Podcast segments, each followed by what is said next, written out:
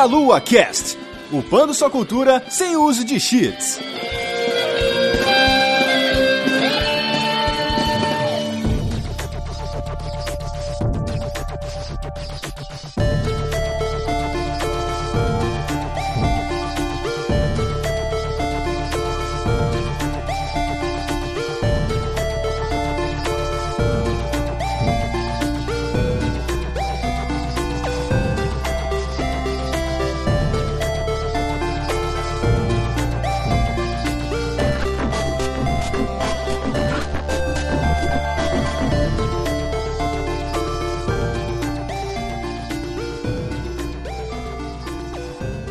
Saudações, queridos ouvintes! Estamos começando mais um Meia Lua Cast. Eu sou André Bach, tô aqui hoje com Renato Seveniani. Saudações nintendistas? Ah, não, não pode. Sai daqui, cara. Desligando a chamada aqui. E com dois convidados especiais aqui, retornando ao Meia Lua Cast, Leandro Valina. Eu comprei o novo Mega Drive e tenho orgulho disso. Eu também comprei.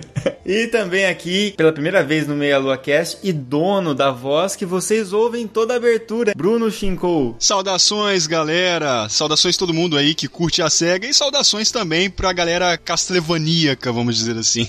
e tem, tem Castlevania também pro Mega Drive. Antes da gente entrar no cast e antes dos recadinhos, vou pedir rapidamente pro Leandro falar do Filmes e Games e depois o trabalho do Bruno também. Nós estamos lá do site, hoje em dia é o portal Filmes e Games, estamos com seis anos de site. Além do site, nós temos o FGCast, que é um podcast onde a gente fala muito, muito, muito sobre os filmes antigos e clássicos, um pouquinho dos jogos também. A cada 50 podcasts de FGCast de filmes sai um de game. E a gente é um peso do meia lua para ajudar. É, e temos o nosso canal Filmes e Games no YouTube, é só você digitar canal Filmes e Games no YouTube, que lá também é publicado os nossos FGCasts, os nossos clássicos saindo do cinema, onde eu e o Mal falamos sobre algum filme que está na estreia no cinema, né? E temos lives também, videoanálises de quase duas horas de filme falando sobre os filmes da Marvel, da DC, conteúdo muito bacana. Os links vão estar aí no post. E Bruno, fala pra gente, além de ter essa voz magnífica que você emprestou e cedeu para nós na abertura do Meia Lua Cast, o que mais você faz? É, eu tenho um canal no, no YouTube,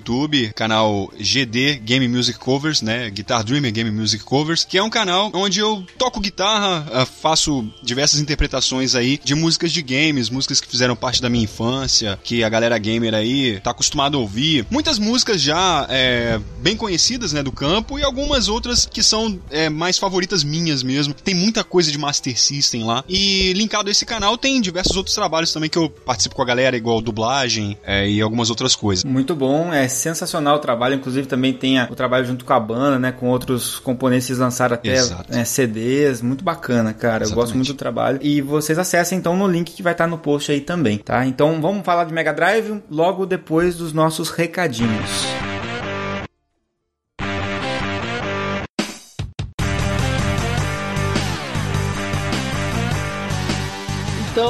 Vanzita, peraí que minha mãe chegou aqui no quarto agora para trazer um lanche no meio da partida do Mega Drive. então dá pra gente, enquanto o lanche, falar um pouquinho sobre os recados, antes de a gente continuar falando desse jogo, a gente continuar falando sobre o Mega Drive. Então, primeiramente, lembrando que se você quer ser um padrinho, esse podcast só existe por causa do padrinho, dos padrinhos que ajudam a gente lá no site, né, do padrim.com.br barra meia lua. Isso, a partir de um real por mês no cartão de crédito nacional, internacional e no boleto bancário, vocês podem ajudar essa delícia a crescer. E vocês vão estar ajudando o projeto Meia Lua, né? Esse valor é tudo revertido para o próprio site. Então você pode nos ajudar através do Padrim. Ajuda a gente aí. Isso aí, galera. E também, não, se você quer ajudar de outra forma também, você pode visitar o site da Fábrica Nerd lá. E lá dos nossos parceiros da Fábrica Nerd, você vai encontrar todo tipo de produto de cultura nerd, de games, além dos nossos produtos exclusivos do Meia Lua também, né, Van? Exatamente, como a nossa camiseta verdinha, que é linda, tá no modelo novo já, com a logo nova do Meia Lua. A cor verde delícia, cor é, verde delícia. Cor verde delícia, que você sempre acha nos eventos. é, você também vai é, achar a camiseta Old School Gamer, que é com a arte do Mario Nakano, lá do Volp Studio, que é uma camiseta linda, que tem personagens clássicos dos videogames. E você também vai achar a caneca do Meia Lua, para você tomar o seu delicioso chá, o seu delicioso suco de laranja. E, mais importante de tudo, o lançamento da Fábrica Nerd são os cases para controle. Se você quiser guardar bem seu controle, evitar que ele caia em algum lugar, você vai poder acomodar muito bem nesses cases que estão muito bem trabalhados, inclusive. Correto, galera. Antes também temos a caixa postal do Meia Lua, onde você pode enviar presentes, enviar coisas pra gente, é, direto pra gente receber aqui em Curitiba, depois a gente vai, todo mundo vai poder pegar. Você manda o nome do membro que você quer que receba, né, o presente, e a, a descrição vai estar no endereço aí do, da postagem. Exatamente. Se você quiser nos mandar algum presente, e você acesse diretamente a descrição desse cast que vai estar lá os dados da caixa postal. E nós temos um grande anúncio para fazer aqui para todos vocês que nós estaremos na Brasil Game Show esse ano, Brasil Game Show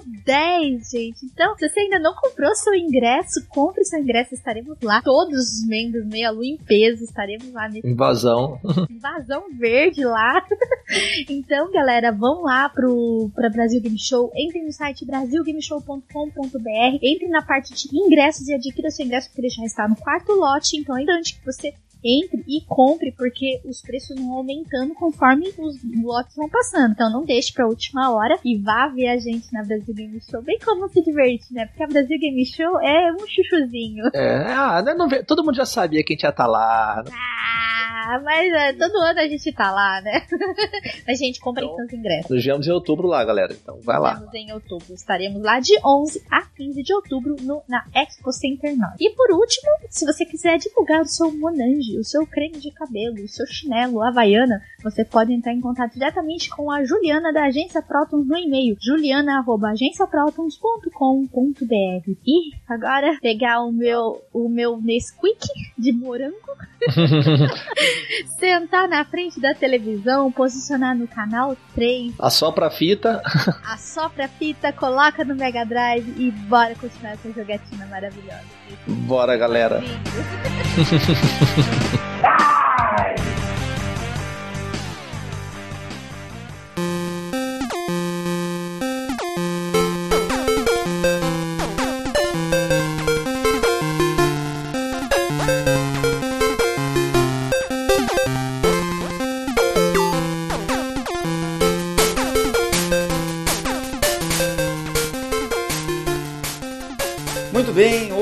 finalmente, vamos falar do melhor console de todos os tempos, da diversão infinita materializada em 16 bits, dessa divindade que deixou o seu panteão e veio habitar o planeta Terra na forma de tecnologia de entretenimento. Mega Drive, é isso? Porra, isso é uma, uma né? adoração, hein? Vocês sabem que o meu coraçãozinho é dividido, né? No 8 bits eu sou NES e no 16 bits eu sou Mega Drive na, na testa, bicho. Só eu tô certo nesse cast aqui então, é isso? Tá bom. Não, você tá nesse cast porque você também cedeu ao lado do Mega Drive da força, Renato. Vocês concordam que a SEGA fazia os games por amor e a Nintendo só pra trás de dinheiro, né? Vocês concordam nisso, né? Inclusive é do Street Fighter, né? né? As milhares Exatamente. de edições do Street Fighter, enfim. Vemos que amor é. não sobrevive, né? Você tem que trabalhar pra ganhar dinheiro, porque senão a SEGA tava aí ainda, né? É, a SEGA foi meio cavalona também, né? Fez umas burradas, pelo amor de Deus. Né? Mas eu acho que ela tá ganhando mais dinheiro agora com jogos do que se ela tivesse preocupada em um console. É possível. Verdade, tá sendo até melhor, console né? Console não dá dinheiro, o que dá dinheiro é jogo, cara. Transportem a cabeça de vocês e vocês ouvintes também. Nós estamos agora no ano de 1988, tá certo? Então a SEGA é foda nesse ano. Ah, é foda. e aí é fica difícil. O propósito desse cast aqui hoje não é destrinchar totalmente a parte técnica do Mega Drive, mesmo porque já tem outros podcasts que já fizeram. Inclusive, eu quero já recomendar o FGCast 25 de Mega Drive. Tivemos a presidência lá com o pessoal da comunidade Mega Drive. É o Daniel, o Celso Affini. O Celso Affini também. Então tá um cast bem completinho e vocês também encontram o 99 Vidas número 75 sobre Mega Drive. Tá bem puxado pra parte técnica, explica lá o que, que é o tal do Blast Processing, né? Que foi um termo cunhado pela própria SEGA para mostrar o potencial do Mega Drive com processamento mais rápido em relação aos concorrentes da época e para conseguir fazer esses jogos com essa sensação de velocidade e tal, né? Então tudo isso vocês encontram com mais informações lá. Então a gente vai recuperar rapidamente uma questão histórica, falar alguns nomes importantes da SEGA, mas depois a gente quer mesmo partir para lembrar os jogos e a nostalgia que isso traz para nós, né? E aí também não queremos fazer nenhum tipo de top, né? Vai o top 20 jogos do Mega Drive. Queremos sim, vai ser top 20, vai ter 5 de é. cada aqui, a gente vai definir esse é o top 20 definitivo. é o top 20 nosso, né? Se, for pra, se não for pra você. Dá os 5 melhores o seu primeiro em ordem ainda. Qual que é o melhor que você mais ama? O resto é lixo. Eita! é lixo. O lançamento do Mega Drive ele ocorreu ali em 88 no Japão. Não foi um lançamento expressivo no Japão, né? O Japão sempre teve a Nintendo com muito mais força lá. Logo no ano seguinte ele teve o lançamento nos Estados Unidos, onde ele foi mais bem recebido. E depois em 90 teve uma distribuição maior pro resto do mundo e inclui pro Brasil também, se não me engano, em setembro de 90 foi lançado no Brasil. Inicialmente no Brasil ele vinha com Altered Beast, né? Como o seu jogo original, e depois, em 91, já teve o surgimento de Sonic e aí começou a ser vendido com o Sonic. E acho que uma coisa interessante dessa época que vale a pena ressaltar, e até hoje, né? O, o trabalho da Tectoy, cara, foi um trabalho muito forte no Brasil e foi quem fez o Mega Drive e o Master System, né? Terem um destaque que tiveram no Brasil, porque no Japão não teve tanto impacto assim. Eu tava vendo uns números, é interessante se você vai olhar arquivos, inclusive internacionais, assim, sobre o Mega Drive, eles citam a Tectoy do impacto que tem, né? Porque a, a SEGA vendeu aproximadamente 30,7 milhões de unidades de Mega Drive produzido por ela. Mas as unidades licenciadas pela Tectoy, vendidas, somam mais ou menos 3 milhões de unidades. Nossa. Então você pegar aí 10% do que a SEGA vendeu, vendido pela Tectoy, que é brasileira, é muito grande, cara. Uma coisa que eu acho legal, André, que, que a gente tem contato, até porque o Stephen Arnold ele já fez várias entrevistas aí, né? Que é o fundador da Tectoy, né? O cofundador. Ele deixou bem claro exatamente isso, né? Que a SEGA fez a Tectoy, digamos aqui no Brasil, uhum. e, e, a Tectoy ela fez a SEGA aqui no Brasil. SEGA dá pra você entender, né? E, elas foram tão parceiras que uma ajudou a outra aqui no Brasil. Ou seja, a gente tava numa época onde tinha vários consoles clones da Nintendo, mas ela não tinha dinheiro vindo de nenhum deles, porque era tudo pirata, não recebia licença nem nada, né? E os caras conseguiram fazer a mágica de não deixar criar assim nenhum. Teve depois alguns clones, né? Mas é, no início não teve nenhum clone do Master System praticamente. Foi só a Tectoy. Master Você queria jogar o 8 bits da Sega, você jogava através dos consoles da Tectoy, fabricados aqui em Manaus ainda, né, cara? Não eram E, o, e mesmo o Mega Drive teve diversas versões, né? E, inclusive mais recentes, até hoje ela é produzida é, pela Tectoy, né? E nos Estados Unidos, que teve acho que a segunda maior empresa que licenciou, a Majesco,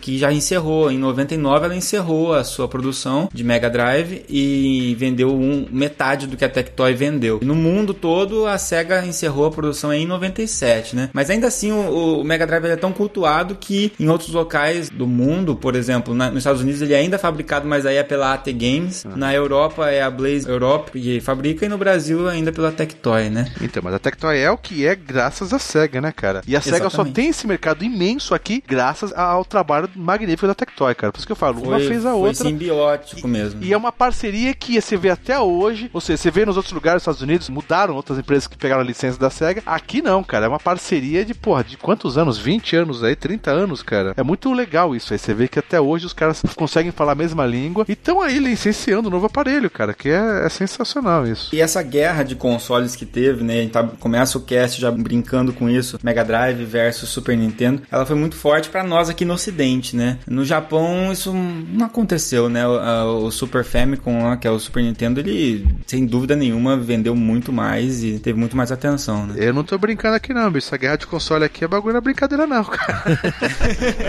o bagulho é sério, velho. E aí você citou um nome, né, Leandro, que é o Stefan Arnold, né? Cofundador da Tectoy. Esse realmente é um grande nome da, da SEGA para nós, né? Porque quando a gente pensa em Brasil, é muito mais fácil lembrar o nome dele do que lembrar o nome de qualquer presidente da SEGA que já né, teve atuando, né? Ele já fazia um trabalho muito bom com o Master System, deu continuidade no lançamento do Mega Drive, né? E também os vários dos produtos que vieram depois, dos seus periféricos, e o lançamento exclusivo de alguns jogos, e isso me impressiona muito, cara, na Tectoy, que eram algumas coisas que eles faziam, não só os, os famosos hacks dos jogos, né? Como, por exemplo, da Turma da Mônica, é, do Chapolin, TV Colosso, né? Mas jogos que foram criados realmente, né? Então você tem aí o Duke Nukem 3D, cara, uma adaptação de um jogo de computador que foi adaptado pro Mega Drive, mas pela Tectoy, é um jogo brasileiro, Duke Nukem 3D. É isso que eu falo que a parceria foi muito importante. Você vê, a Estrela a, a, e a Gradiente teve uma parceria com a Playtronic aqui, onde eles praticamente tinham que apenas lançar os jogos lançados lá fora, né? Então, a, a Tectoy e a SEGA teve uma parceria tão sensacional que, porra, a SEGA dava liberdade. Obviamente, quando eles queriam fazer alguma coisa, eles, e, é, o pessoal da Tectoy iria lá, eles conversavam com o pessoal da SEGA sobre ideias que eles, que eles tinham, né? O próprio jogo do Super Monaco GP, é, o Stephen Arnold deu uma, uma, entrevista falando que ele tinha ideia, ele jogou lá pro, pro presidente da SEGA, do Ayrton Senna, não sei o que, não sei o que, os caras adoraram, entendeu? Então, cara, aí, o que vinha da Tectoy Brasil, cara, isso é sensacional. Os caras aceitavam, e, e o seguinte, eles falaram assim, não, legal, gostamos, o que vocês puderem fazer, adiantar aí, podem fazendo aí que, que depois a gente vai aprovar aqui, mas eles davam uma liberdade que a Nintendo, cara, ela não dava para ninguém praticamente, né, cara? Foi interessante foi o caso reverso, né? Quando tinha o Street Fighter para Mega Drive e o pessoal do Master System queria muito jogar e não existia Street Fighter para Master System, não foi lançado oficialmente. E aí a Tectoy também fez essa, esse port da, do Street Fighter 2 para o Master System. E foi um port guardadas as proporções, mas que ficou muito bem feito em termos gráficos e até de som. E quando eles apresentaram isso pra SEGA, é, o pessoal tava em dúvida que, que aquilo era, será que era 16 bits ou era 8 bits, sabe? Ficou melhor que o do, do Nintendinho, né? Que também tem um, um hack do Nintendinho. É o Master Fighter? é, exatamente, esse sim, mesmo. Sim. Esse cuidado eu achei, acho bem legal. Realmente, aquilo que você falou de, de fazer também por amor, né, cara? Isso é muito legal. E eu vou te dizer, cara, nos dias de hoje, se os caras colocassem aí um pessoal programador bom aí para trabalhar na Tectoy, cara, acho que podia mudar muitos quadros aí, né? Nessa questão de, por exemplo, recondicionamento do Mega Drive, né? Vamos lançar Mega Drive uhum. assim, vamos lançar Mega Drive assado e não sei o que. Se tivessem jogos novos, cara, pra plataforma, eu não sei, né? É lógico que é só testando para você ver se isso vingaria na realidade, mas para você ver aí o hype que dá esses jogos independentes, igual o Pier Solar e esse outro que tá uhum. para sair agora aí de, de briga de rua, que eu esqueci o nome. Papril, né? Isso, exatamente, tá fazendo barulho. Então, assim, o pessoal ainda tá olhando, né, pra esse lado, né? É, isso seria massa, né? Você abrir isso para programadores independentes. Totalmente. É até um gosto de você, pô, tô desenvolvendo um jogo pro Mega Drive, né? Aquilo que era sonho de infância do cara que jogava, agora o cara consegue produzir, né? Hoje em dia, o pessoal só faz jogos em 3D, aquela coisa super trabalhosa, com aqueles mundos vastos e enormes. Cara, não precisa necessariamente fazer uma coisa high-tech de, de, última geração. Coloca o cara para fazer jogos, supervisiona o cara, testers, aquela equipe como, como era no passado, tem, tem como fazer ótimos jogos aí, inclusive reciclando esses jogos também para colocar para plataforma de smartphones e derivados, Sim. entendeu? Mas eu acho que um dos motivos deles lançarem o novo Mega Drive com a entrada SD card para colocar um cartão SD, tudo bem, o pessoal pode pegar as ROMs antigas e não sei o que e colocar. Mas acho que um dos motivos é que eles já estão pensando nisso. Vai ter um pessoal lançando o jogo, a gente já conhece uns dois, três carinhas. De fabricar fita, eu acho que é um processo difícil e caro. Cartucho é caro. É, cartucho. Né? Então eu acho que a ideia deles fazerem isso de colocar SD card não é só para colocar as ROMs antigas, não. E sim fazer algum esquema de vender os arquivos via internet. Sim, ainda mais que hoje em dia, mesmo alguns sites como o Good Old Games, né, o GOG.com, eles ah. trabalham com DRM free, né? Então, eles vendem o arquivo do jogo lá, você baixa, teoricamente nada impede você de passar para todo mundo, para todos os amigos e tal. Sim, Mas eu vejo que mesmo assim a galera eh, compra porque valoriza, né? E, e, um valor acessível. Bom, falamos da, da Tectoy e toda a sua importância, né, na figura aqui do Stefano, mas outras figuras importantes, né, a gente pode citar na SEGA. Eu separei algumas que me vieram à cabeça aqui. É, um deles eu não tenho como deixar de citar, que é o Yu Suzuki, porque ele não diretamente produziu algo para o Mega Drive em si, mas os arcades dele, né, Super Hang-On, Space Harrier, é, refletiram muito no Mega Drive, né? SEGA é forte em arcade, né, cara? A SEGA nos Estados Unidos é muito forte na, nessa parte. Digamos que ela é líder lá, né? Cada arcade que ela lançava, o pessoal, caraca, bicho, não sei o que, tomara que venha pra Playland um arcade desse, né, cara? Os caras são muito criativos, é o, que eu, é o que eu digo. A Nintendo, eu acho o pessoal da Nintendo muito criativo com hardware, mas o pessoal da SEGA com o software, com os jogos em si, a galera da SEGA, na minha opinião, tipo, meu, você vai ver os jogos de corrida, as pistas que os caras bolam, os, os circuitos, os negócios, tipo, meu, tudo super ultra bem arquitetado, assim, loucão e tal. Cada é. empresa tem o seu forte, né, cara? E a SEGA com criatividade em, em jogos, assim, não digo nem no quesito diversão igual. A Nintendo, ela tem muito quesito de diversão de você jogar um jogo e rir pra caramba e tal, com a família. Agora a SEGA, na questão de criatividade ali, de, de um bagulho diferente do, do usual, assim, você vê muito, cara. Você vai jogar um arcade da SEGA, você fica viajando, cara. Sim, eu falo do Yu Suzuki também porque eu tenho sempre que enfiar o Shenmue em algum lugar aqui. A primeira coisa que me vem na mente quando fala Yu Suzuki, cara, é Shenmue. Já temos um convidado pro cast de Dreamcast. Que bom, vai ter eu e o, e o Bruno já. eu, pô. O Mega Drive não existe mais, mas meu Dreamcast existe. Ó, já tá combinado. Eu, Bruno, Renato e a gente chama a Monique também, que curte Shenmue e já era, fechou. Outros nomes importantes aqui, né? Lógico, o Sonic, ele foi fundamental pra, pra ascensão da, do Mega Drive, né? Até, até o lançamento de Sonic, o Mega Drive não tinha tido tanto impacto quanto teve quando o Sonic foi lançado. E, e, o trio, né, que desenvolveu o Sonic aí, o Hirokazu Yasuhara, o Yuji Naka e o Naoto Oshima, né, respectivamente aí o game designer, o programador e o designer do Sonic, né, esse, esse trio tem que ser lembrado. E musicalmente falando, embora a gente reclame do som do Mega Drive, teve compositores marcantes, trilhas marcantes, né, o, o John Baker, que fez toda aquela música meio funk que tem no Toe Jam e Arrow. Sensacional, cara. Puta trilha Muito sonora. Bom. Masato Nakamura, que era um baixista de uma banda de J-pop, eu acho. Fez Sonic 1 e 2. O Michael Jackson, né, participou das faixas do Sonic 3.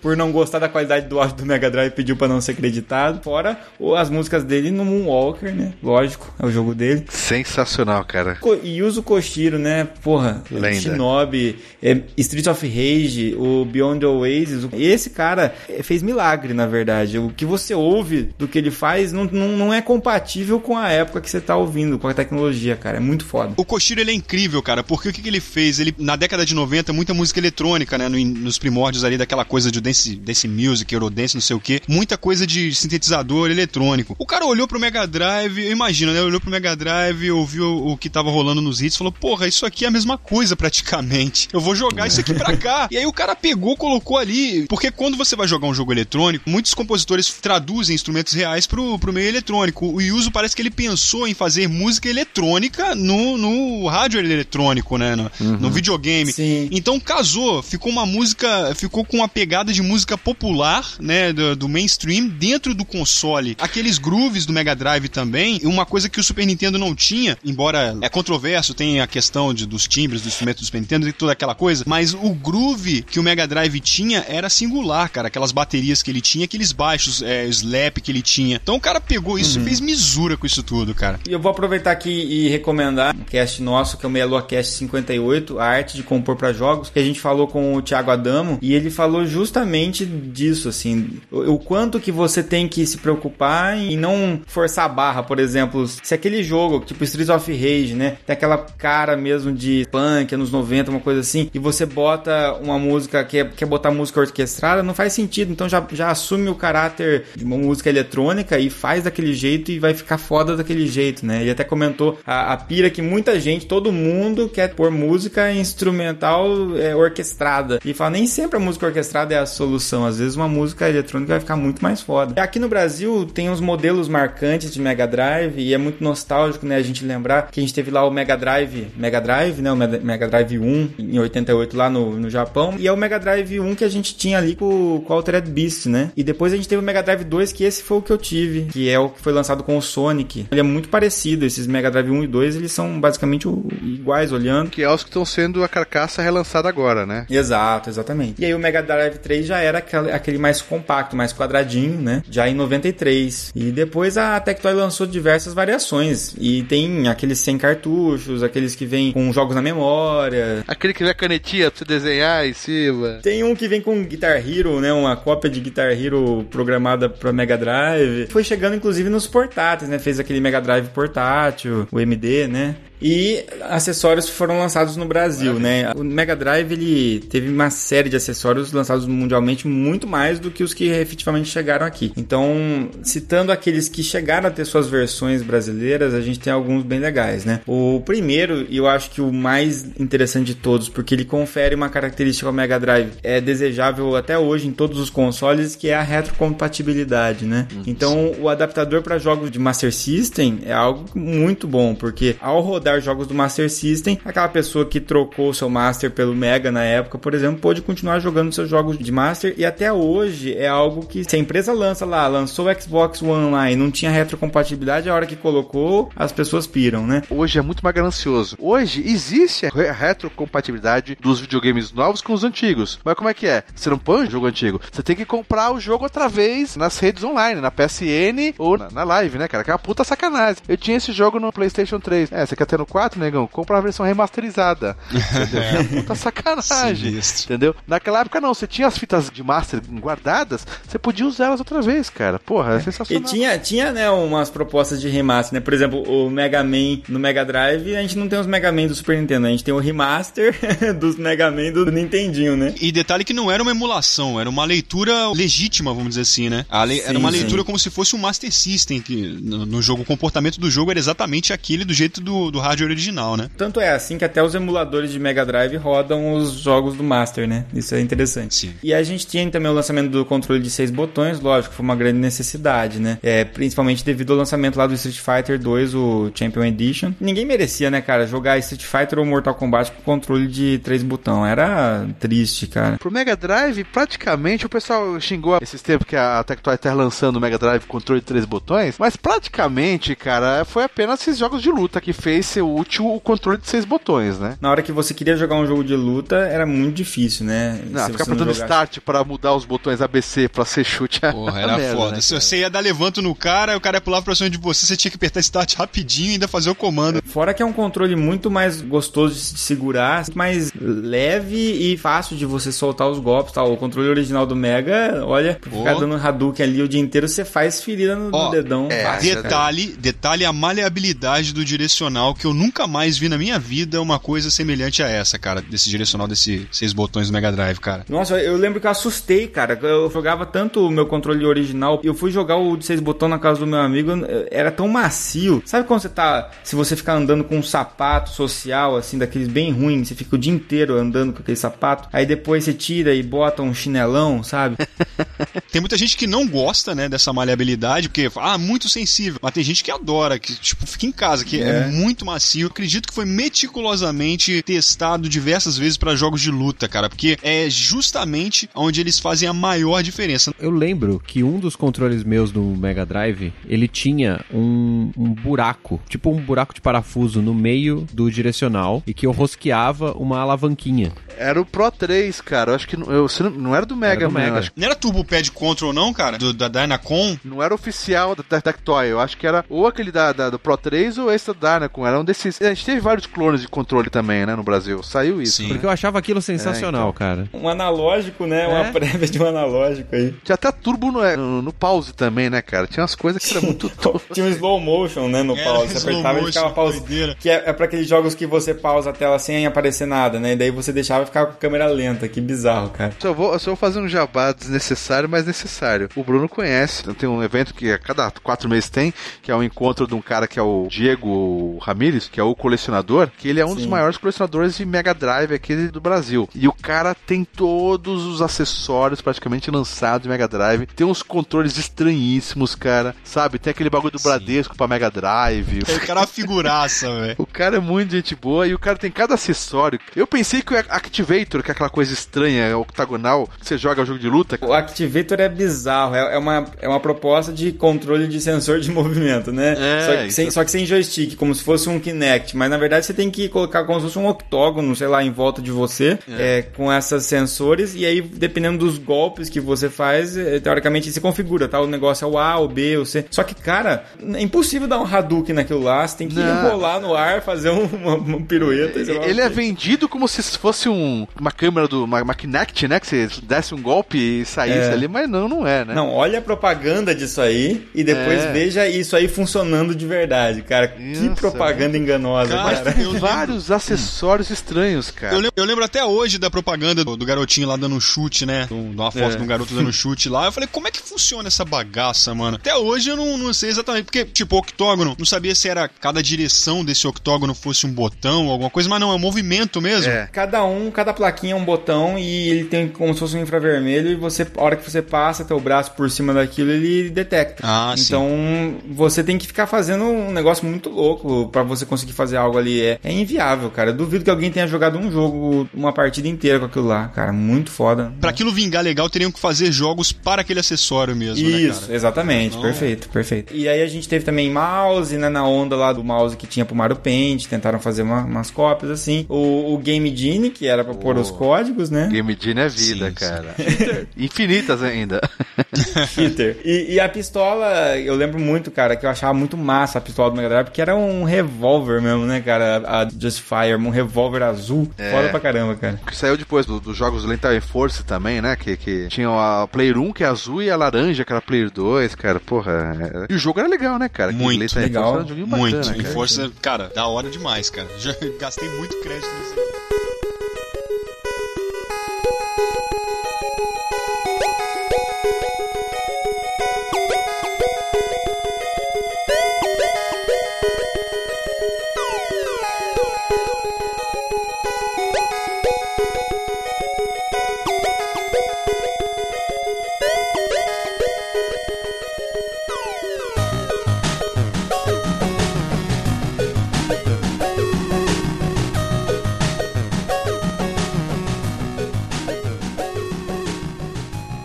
bem, pessoal, falamos aí sobre o Mega Drive, um pouquinho sobre a história, falamos com a nossa paixão de torcedor quase de futebol, não de forma imparcial e nem de forma jornalística, mas o que importa aqui é esse é um cast para fãs de Mega Drive, ok? Vamos agora falar sobre o, nossas experiências, né? Então, eu queria começar perguntando para vocês, eu vou começar com o Renato, que tava mais quietinho até agora. Eu queria saber como foi o primeiro contato de cada um com o Mega Drive e qual jogo foi. E a partir daí a gente vai começar a fazer uma rodada de indicações. Renato, como é que foi para você? Bom, eu tinha o NES, que tinha o mesmo formato do NES, só que eu não tenho certeza se ele era o NES ou se ele era outra coisa, porque eu sei que tem alguns NES que tinha simplesmente um adesivo em cima do nome.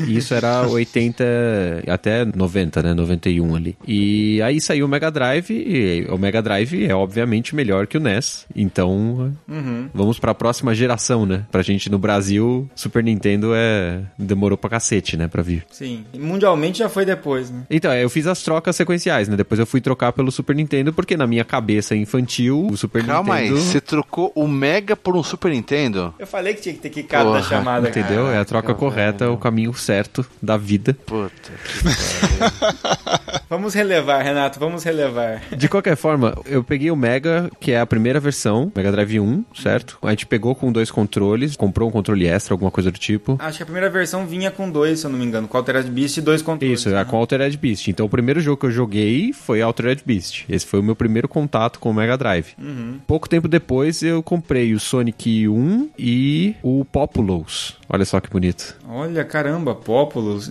Diferente. É, como criança, odiava aquele jogo porque eu não conseguia andar, É isso né? que eu ia perguntar agora. hoje. Falei, Porra, você comprou Populous, cara? Que merda, velho. Quantos anos você tinha, velho? Vamos deixar claro que não fui eu que comprei nada disso, né? É, seu pai, pá. Com 7 anos de idade, eu não comprei nada disso, né? Fui jogando o que meu pai me dava. Então os primeiros jogos que eu tive foram esses: o Altered Beast primeiro, o Sonic 1 logo em seguida e o Populous. Então esses foram meus uhum. primeiros contatos com o Mega Drive. Legal. E aí, Leandro? Gente, eu tenho uma honra de dizer que é o seguinte: o meu relato do meu primeiro contato com o Mega Drive foi publicado lá no blog da Tectoy. Olha que delícia, gente. Olha Opa, caramba, hein? Ele não vai nem contar, você é obrigado a acessar pra ver. É, eu também fiquei curioso também. O Steph Arnold, um amigo meu lá, ele tava esquiando lá e ligou pra mim e falou: Ei, Leandro, publique alguma coisa no blog aqui sobre o seu relato. Nós estamos pensando em relançar o Mega Drive. Eu falei: Steph, ok, baby. Vou mandar. Steph, Steph foi Baby. Ok, tá bom, Steph. tá bom, Leandro. É, uma coisa carinhosa que a gente faz o churrasco junto. Uma coisa delícia, igual meia-lua aqui. É. Então, não, não, mas eu, eu, publiquei lá, cara. O nosso amigo Sammy aqui do Game Hall me fez o convite. Falei, porra, seria um prazerzaço, né? Ele sabe que eu sou fã de Mega. Ele falou, meu, publica o seu, o seu relato, como é que foi essa história. Passei o link para vocês aí. Mas o que que é? Resumindo, é, eu tinha na época o Top Game, vocês uhum. lembram que era da CCE, ou seja, estava Sim. no 8 bits do Nintendinho. E, e, tive o primeiro contato através de um cara que vocês devem conhecer, que é o Mal Franco, que a gente é amigo desde os 8 anos de idade, né? Então a gente morava no mesmo prédio, não sei o quê. E eu ia lá encher o saco da dele, né? Na, na, casa dele. E daí foi quando o dia que ele chegou lá, ele falou: vem ver aqui, eu tenho aqui. E eu fui ver lá o, o Mega Drive. Só que, aquela coisa, né? Não existia internet, não sei o quê. Então os jogos que o pessoal comprava, os iniciais eram complicados. Então quando eu cheguei lá, a primeira coisa que eu vi foi ele jogando Joe Montana Football. Olha só. Dois. Hum. Daí eu falei, puta, ou seja, eu entrei na casa dele, toquei a campainha, né? Tudo mais. O pai dele, ah, tá lá jogando, vai lá, não sei o que, manda ele baixar o som. E eu fui chegando perto do quarto dele e eu vi aquele barulho. Se vocês lembram, o Joe Montana, ele é, tinha narração. Joe Montana. É futebol é. americano, né, cara? Futebol americano, cara. E eu... Vixe, mano, eu, nem as regras eu sabia. Tipo, se fosse comigo, tipo, eu ia ficar. Até aprender a jogar, eu, eu ia. Até hoje, cara. Até, então, até inclusive até hoje eu também não sei. Exatamente. Ele gosta, ele gostava na época. O pai dele já tinha hum. essa influência. Então ele sabia e gostava. E daí você chega lá, desliga o seu Mario Bros da vida lá e vai ver o um amiguinho com um videogame novo e vê o cara jogando futebol americano. Fala, porra, merda, velho. Deixa eu voltar pro meu top game, né, cara? Mas depois, cara, depois que eu descobri que ele tinha outros jogos, ele tinha, ele tinha três jogos que ele tava jogando, né? Ficou me fazendo sofrer assistindo ele jogar 10 minutos de Joe Montana, não entendia porra nenhuma aquela merda.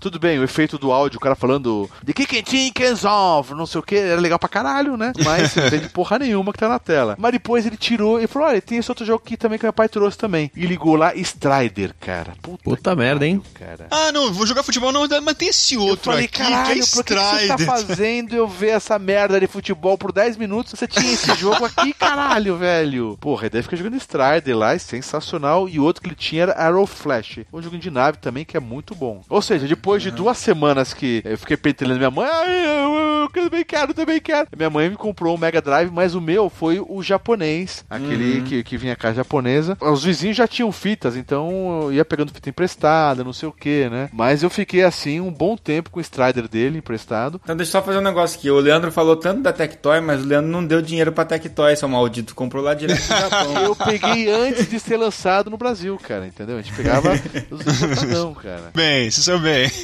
É, e no saquei, ano seguinte saquei. veio. E isso está lá no relato do blog da Tectoy, cara, entendeu? Uhum. Hoje eu tenho um Mega Drive 3 aqui. Uhum. Eu tenho um cartucho que é o sensacional, que é o cartucho Everdriver, que quem é apaixonado Opa. por videogame vale a pena, cara, que é Até um Até hoje eu quero um desse, não cara, Tesouro, cara. E uma coisa que eu nunca joguei, eu, como eu falei pra vocês, eu sempre fui nintendista até os 8 bits e depois no 16 eu fui pro Mega Drive. Cara, no Everdrive você joga os jogos de, você coloca, eu tenho todas as ROMs aqui, né, do Mega Drive e eu tenho também os, os do Master System. Cara, e como tem jogo bom do Master System que eu não conhecia. O Porra. próprio Ninja Gaiden que eu sou apaixonado pelo Nintendinho, tem uma versão muito boa pro Master System, cara. Então muito bom. eu tô jogando muito Mega Drive e tô conhecendo jogos de Master System que eu acho sensacional, cara. Entendeu? E o meu Natal esse ano vai ser mais cedo, que em junho vai chegar o nosso Mega Drive da Tectoy, né, André? Então. Vai chegar, tá? Tô esperando. em junho, em vez de ver a E3, ele vai jogar Mega Drive. É isso aí. Muito. Muito cara, bem. Muito, muito, cara. Nossa senhora, que orgulho.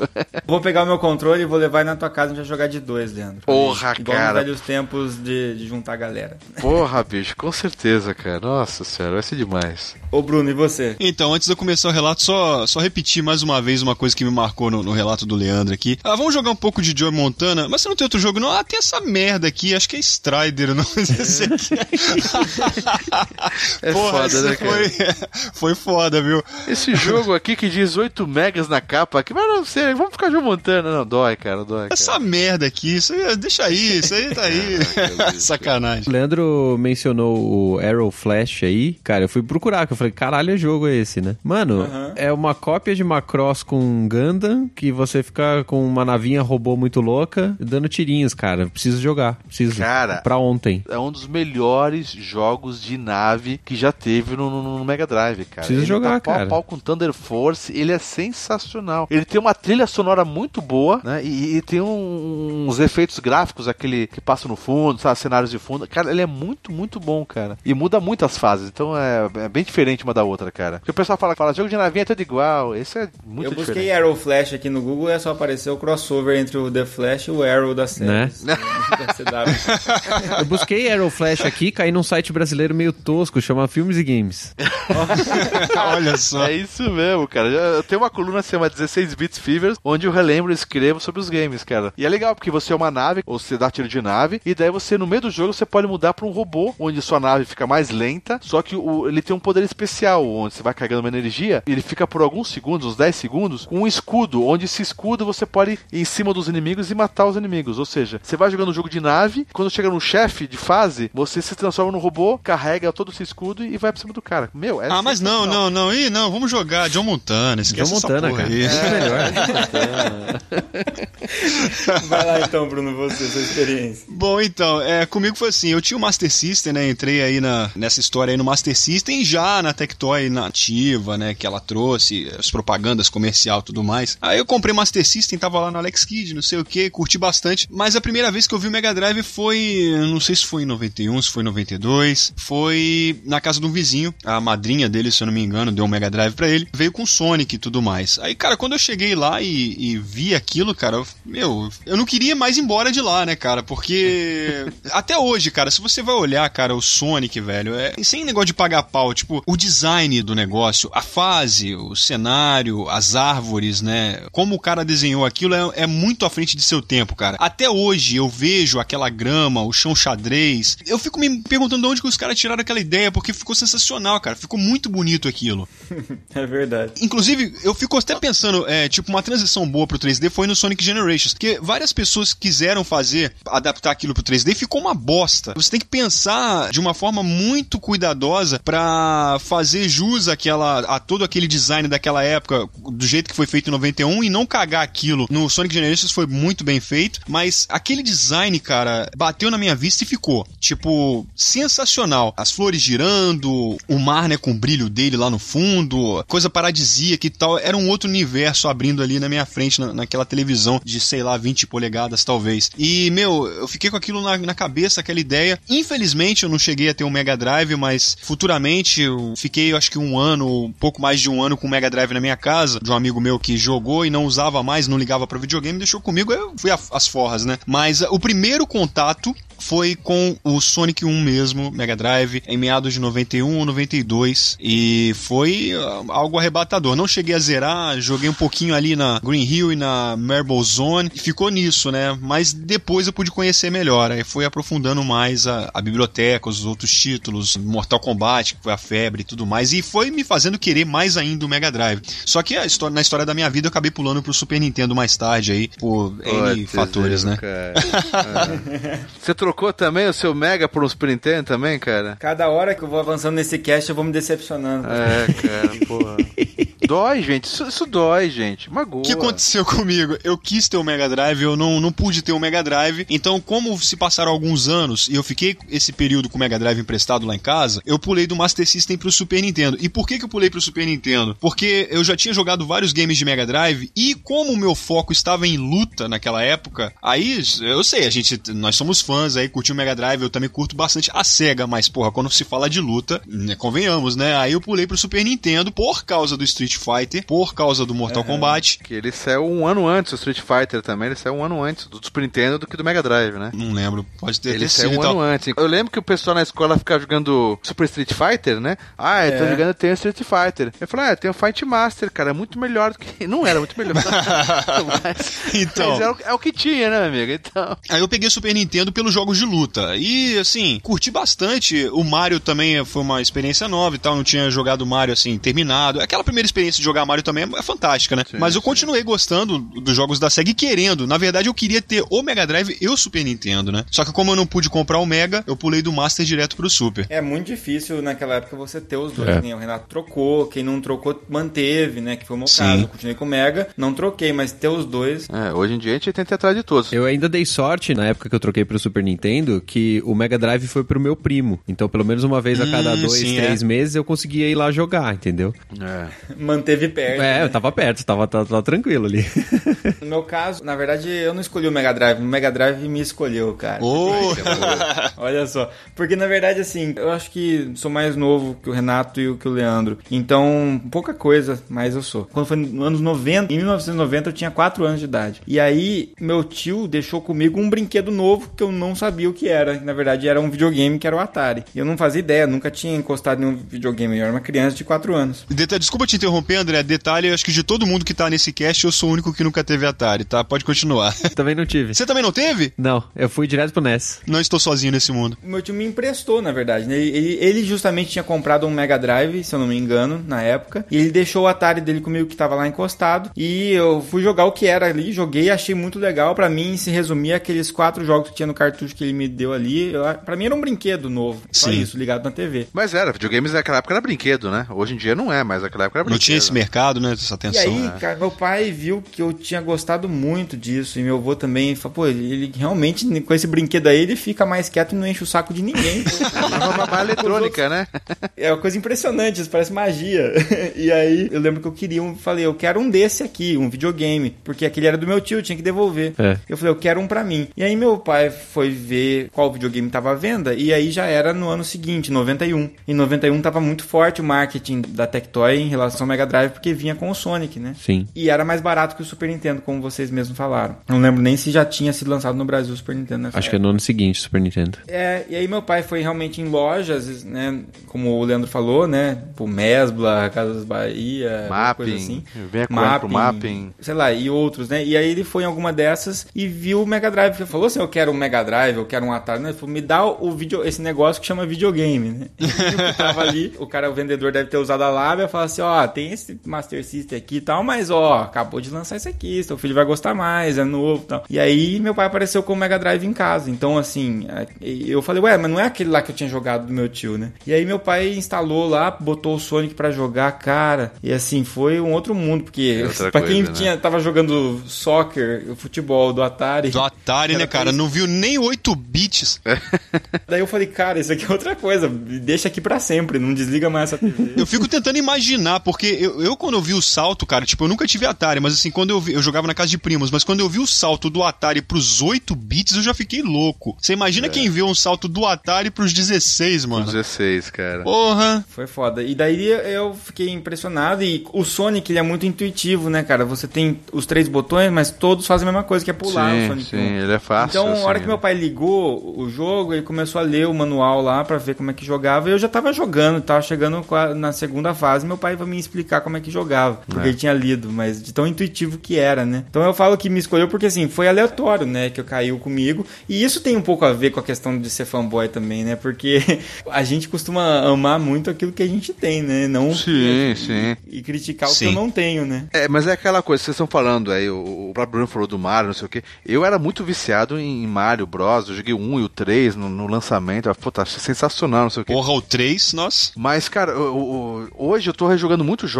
que eu não conheci na época, do próprio Super Nintendo, do próprio Wii. O Wii tem uma biblioteca maravilhosa também, cara. Tem. Então, sim, sim. Sabe, hoje acabou a guerra que existia naquela época. Aquela época a gente ia no colégio e no recreio aquela briguinha, né? O meu é melhor que o seu, não sei o que, né? Mas, cara, é sensacional. Uma dificuldade que eu lembro que eu passei na época, não sei se vocês passaram também, porque é, é antigamente, é, quando eu ganhei o meu Mega Drive, eu só conseguia jogar ele na TV da sala, porque lá tinha o videocassete e o Mega Drive era importado, acho que os nacionais já não tinham, obviamente, isso, né? Mas hum. o meu, como era japonês, eu tinha que ligar no videocassete pra ele ficar colorido. Cara. Colorido, é. Adaptação. Não, o seu era porque ele era japonês mesmo. É, exatamente. Então, puta, daí eu tinha que ligar na sala e não podia levar o videocassete pro meu quarto, que tinha uma televisão pequena, porque não, o videocassete era coisa caríssima, né? Vai quebrar, não sei o quê. E, porra, pra conseguir passar lá pra tirar a mãe da novela, não sei o quê, eu já apanhava pra caramba nisso. E eu vou deixar dois casts aqui, fazendo mais jabá aqui dos casts internos do Meia Lua. A gente tem um cast que é o 77 de experiências gamísticas. Nesse a gente só fala. Era pra falar sobre experiências de games, mas a gente acabou falando só de experiências desastrosas com games. É. E aí, dentro dela, tem a história de quando eu ganhei o Barney, o jogo do Barney do meu pai. Nossa. Tem a história de quando eu, eu ferrei com o cartucho da Pequena Sereia. Tem os cartuchos de Mega Drive que foram roubados meu. Então, assim, quem quiser depois ouvir essas histórias mais trágicas, tá lá. Inclusive, o Golden Eye do Renato foi parado na churrasqueira, né? Puta Isso merda, fica... não, cara, não. Isso fica pro cast 77, vocês Puta voltam lá de novo. que pariu, mano. Primeiro palavrão que eu falo aqui, assim, tipo, grandão, assim. Meu, não, Golden Eye não, cara, não, não, cara, churrasqueira. Pirata, é, original, cara. Original, original. Puta que pa... Não, não, não, mano, não. Não faz... Mas era seu, não era locado, né? Pior se fosse locado, você ia ter que comprar um pra locador ainda. Isso que seria pior, né? Não, cara, eu, tipo assim, eu, eu, perguntei pirata pra doer um pouco menos a consciência, entendeu? Eu não tive nenhum jogo pirata de 64, cara. Um GoldenEye original na churrasqueira, mano. Que. Que, que eu devia ter guardado. Como diria o Lobão, mas que merda é essa, mano? Como, cara, que isso. Que sacrilégio, cara. Mas enfim. E depois tem também Cast 88 de fanboys que a gente tem essa discussão aí sobre né, o que é ser fanboy. É. E eu tô lá representando a SEGA, inclusive. Que, Boa! O pessoal representando Sony, Microsoft, Nintendo, que tá no par ainda, e eu lá com a SEGA, né? Mas beleza. Eu já não vou conseguir dormir direito, cara, depois dessa notícia do GoldenEye.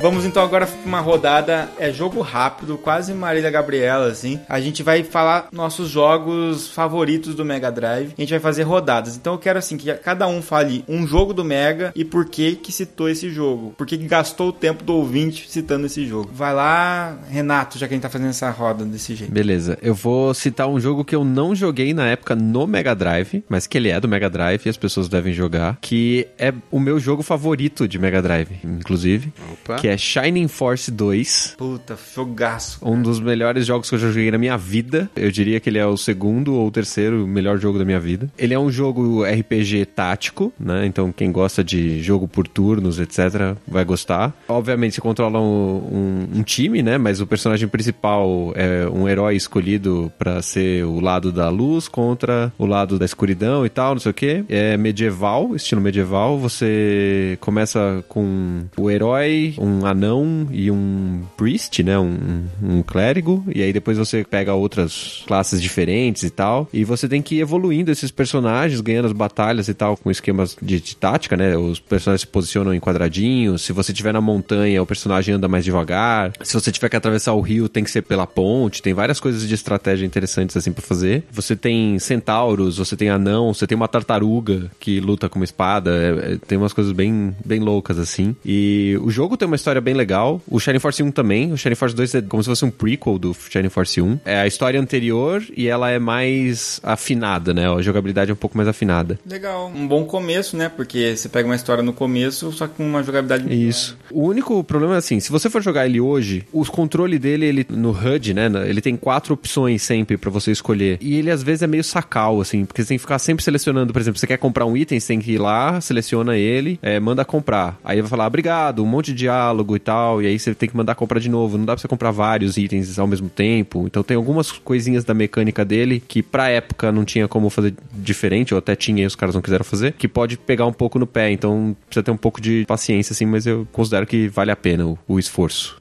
Massa, jogaço. E Leandro, você cita um? Bom, eu vou jogar um que chama Geomaster. Eu não sei se minha pronúncia em inglês seria essa, tá? É um jogo de plataforma, né? Onde você você é um personagem que você sai até num, num mundo medieval, né? Boneco é, é bem grande assim, a, sai da proporção dos jogos de plataforma tipo Sonic, ele é como se fosse quase três vezes o tamanho do Sonic, né? Isso deixa o gameplay um pouco mais lento do que o normal. Então ele sai atirando, ele tem um botão de ataque e um de pulo. Só que ele vai colecionando anéis quando você vai pegando uh, anéis no meio da. escondido pelas fases, cada anel te dá um poder diferente. Um de fogo, um de ar, você pode combinar os poderes, né? Então é um jogo que eu joguei bastante, assim, é um jogo um, relativamente. não é fácil nem difícil, tá? Um pouquinho mais para difícil do que fácil, mas assim, ele tem uma trilha sonora deliciosa, tem um cenário muito bem desenhado, né? Cara, eu assim, eu fiquei apaixonado por esse jogo na época e, e joguei muito até conseguir zerar ele. E tem esse esquema de você poder. É, cada jogatina você faz um. Vai diferente porque você vai evoluindo, digamos assim, armas diferentes, né? Vai, um poder de fogo mais forte, um de anel, um de ar mais forte, né? Mas é um jogo de plataforma muito bacana, cara. Eu não tinha muito essa. Eu gostava de alguns jogos que tinha essência de RPG, mas o RPG em si, assim, nunca foi. Você gosta da ambientação e tal. É, é. Até porque RPG eu era fraco em inglês e principalmente em japonês, né? Que pegava muita fita pirata japonesa, daí que apanhava mesmo, né? Aí já fudeu. Legal, legal. Eu indico isso pra galera. Jewel Master. Boa. Você então, Bruno? Eu escolhi um aqui que é Revenge of Shinobi, porque ele pegou aquilo que eu já curtia bastante, que é o Shinobi clássico, né, do, dos arcades e tal, e colocou uma roupa de ninja mesmo no cara, né, velho? Porque assim, tá certo, ele é um ninja no, no original e tal, mas era uma coisa um pouco diferente. Você via na tela de apresentação uma coisa, você achava que era aquele ninja mascarado, e aí era aquele ninja sem máscara, uma roupa um pouquinho. É, eu achava, na verdade, no Shinobi clássico, eu achava os, os inimigos mais da hora do que o personagem principal, né?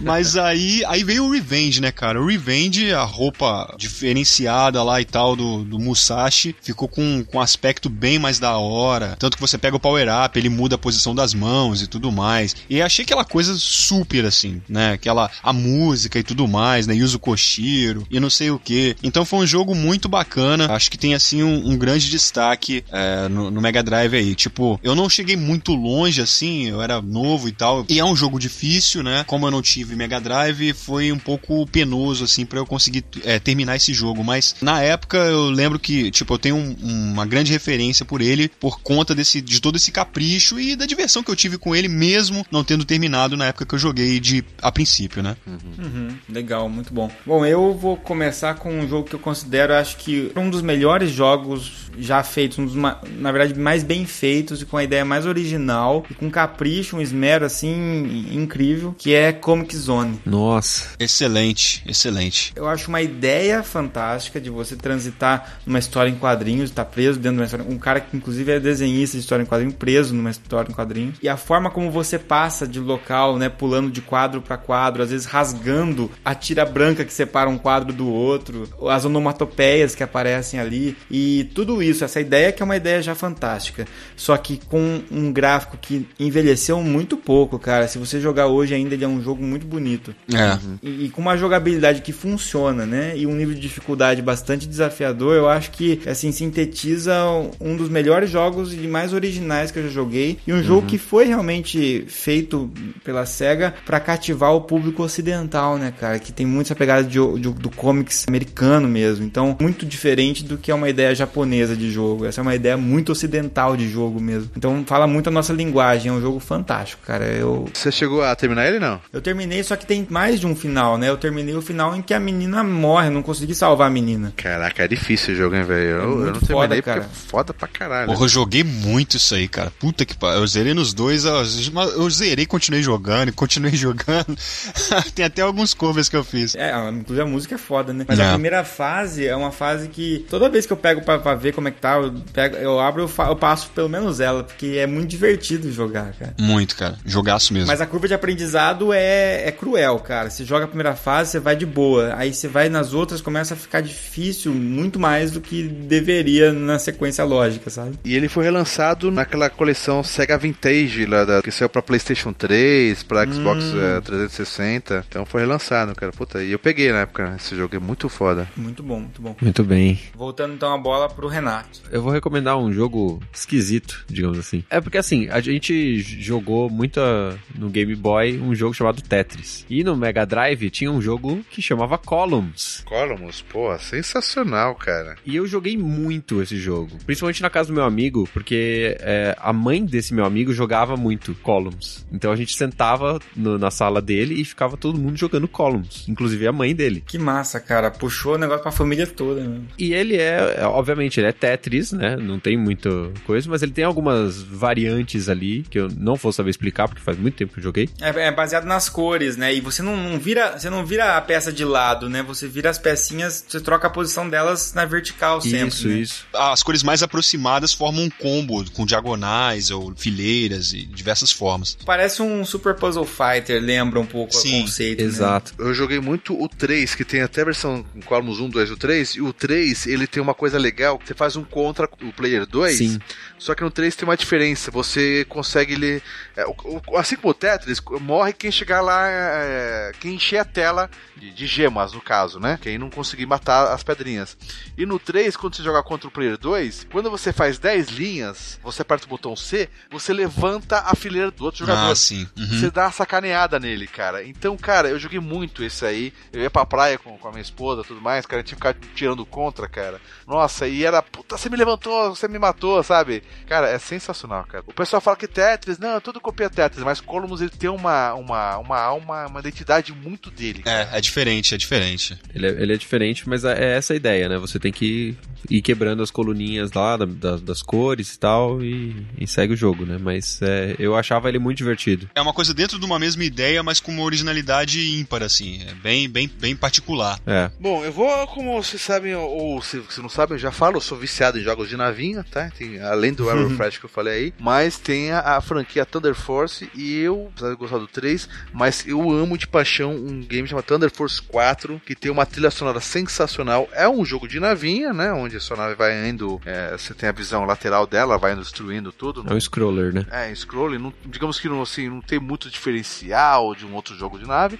mas assim, a parte, os cenários, a trilha sonora, e, assim, eu sou apaixonado pela franquia e esse Thunder Force 4 é para mim o melhor de todos. Fica a dica quem não conhece jogo de nave, além do Iron Flash que eu já falei no início, que é muito bom, mas Thunder Force 4 é o melhor jogo de nave que o Mega Drive já teve também, cara. Show de bola. Vamos lá, Bruno. Castlevania Bloodlines, cara. Aí chutou a pau, né? É, meu, eu, a primeira vista, assim, eu, eu, sei lá, cara, eu falei, como é que seria, né? Como é que será que é esse é, Castlevania de Mega Drive, né, e tal.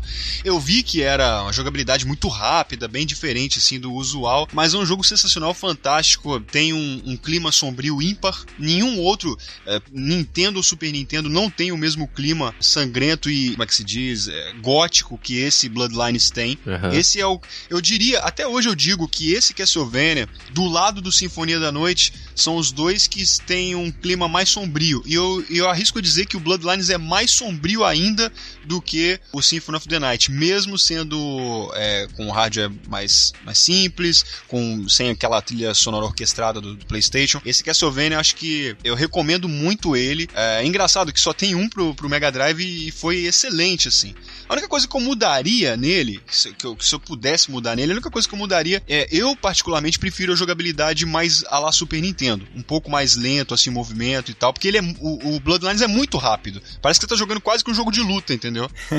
é Castlevania Sonic. É, meio assim, é, você vai, já vai golpeando tudo, pulando rápido, não sei o que, mas só isso também. Os personagens foram é, bem desenvolvidos, tá, tem o, o da, do Chicote também podia ter um design, ele, tem, ele é meio troncudão e, e, e, pernocas, né, pernicas, né? Ah, tem sempre os caras que malham muito na academia só braço, é, é, normal, cara. Sim, mas o jogo em si, cara, isso aí são detalhes que eu tô falando aqui para ilustrar é, como comentário, mas o jogo em si é nota 10, é excelente e não tem, até hoje eu não conheço um Castlevania, mesmo passando pela época aí do, do Nintendo DS e tudo mais, eu desconheço um Castlevania com clima tão gótico e, e pesado, como é que fala? É gore, quanto esse Bloodlines aí. É, talvez o mais próximo fosse o Drácula X, né, depois, mas é pouco ainda, né? Acho que tem um abismo, é, tem um abismo ainda depois do, mas sim, o X seria uma boa. Eu, eu diria que depois do é, o Bloodlines tá quase que empatado, tá acima, na minha opinião, tá acima do Symphony, depois do Bloodlines vem o Symphony, depois aí vem o, o X junto com o Rondo e tudo mais. Esse daí, cara, inclusive eu, eu digo aqui para vocês, eu não, não, não, sou colecionador, não tenho assim pretensão de ser, só com o Master System, que foi meu primeiro videogame, eu tenho vontade de comprar algumas coisas dele, mas é, se eu fosse comprar um Mega Drive um dia, é, esse seria um jogo que eu teria na prateleira.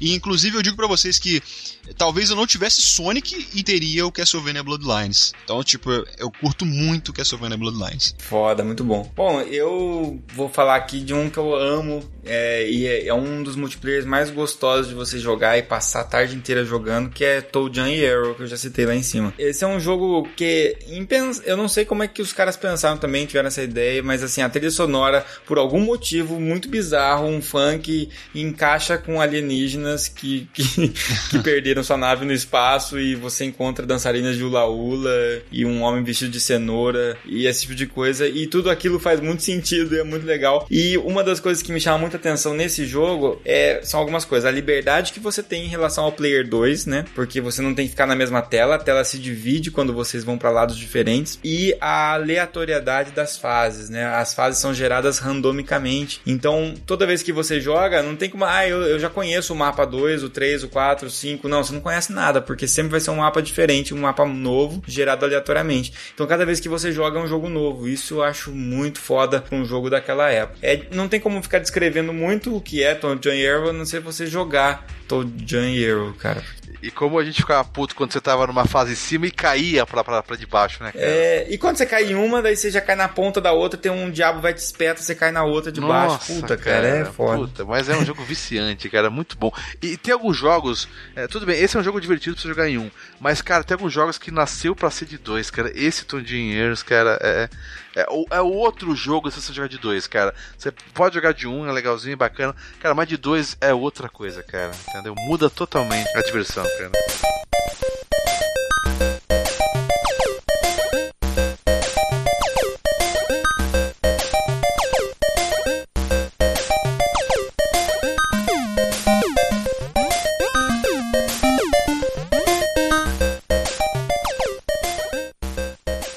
Agora começa a ficar mais difícil? Não, não começa não. Tem muito jogo. Eu vou citar um jogo que é mais. é bastante mainstream também, que saiu remaster e o remaster é muito bom recentemente. Chama Castle of Illusion do Mickey Mouse. Esse é um dos jogos que eu tive no, no Mega Drive, joguei pra cacete assim. Eu achava. Primeiro, ele, ele é um jogo muito fluido, é um jogo muito bonito, a música é muito legal. Ele é um jogo razoavelmente fácil, uhum. só que ele vai ficando muito difícil pro, pro Mega Drive. É, é verdade. Tem uma curva legal de eu acho. É.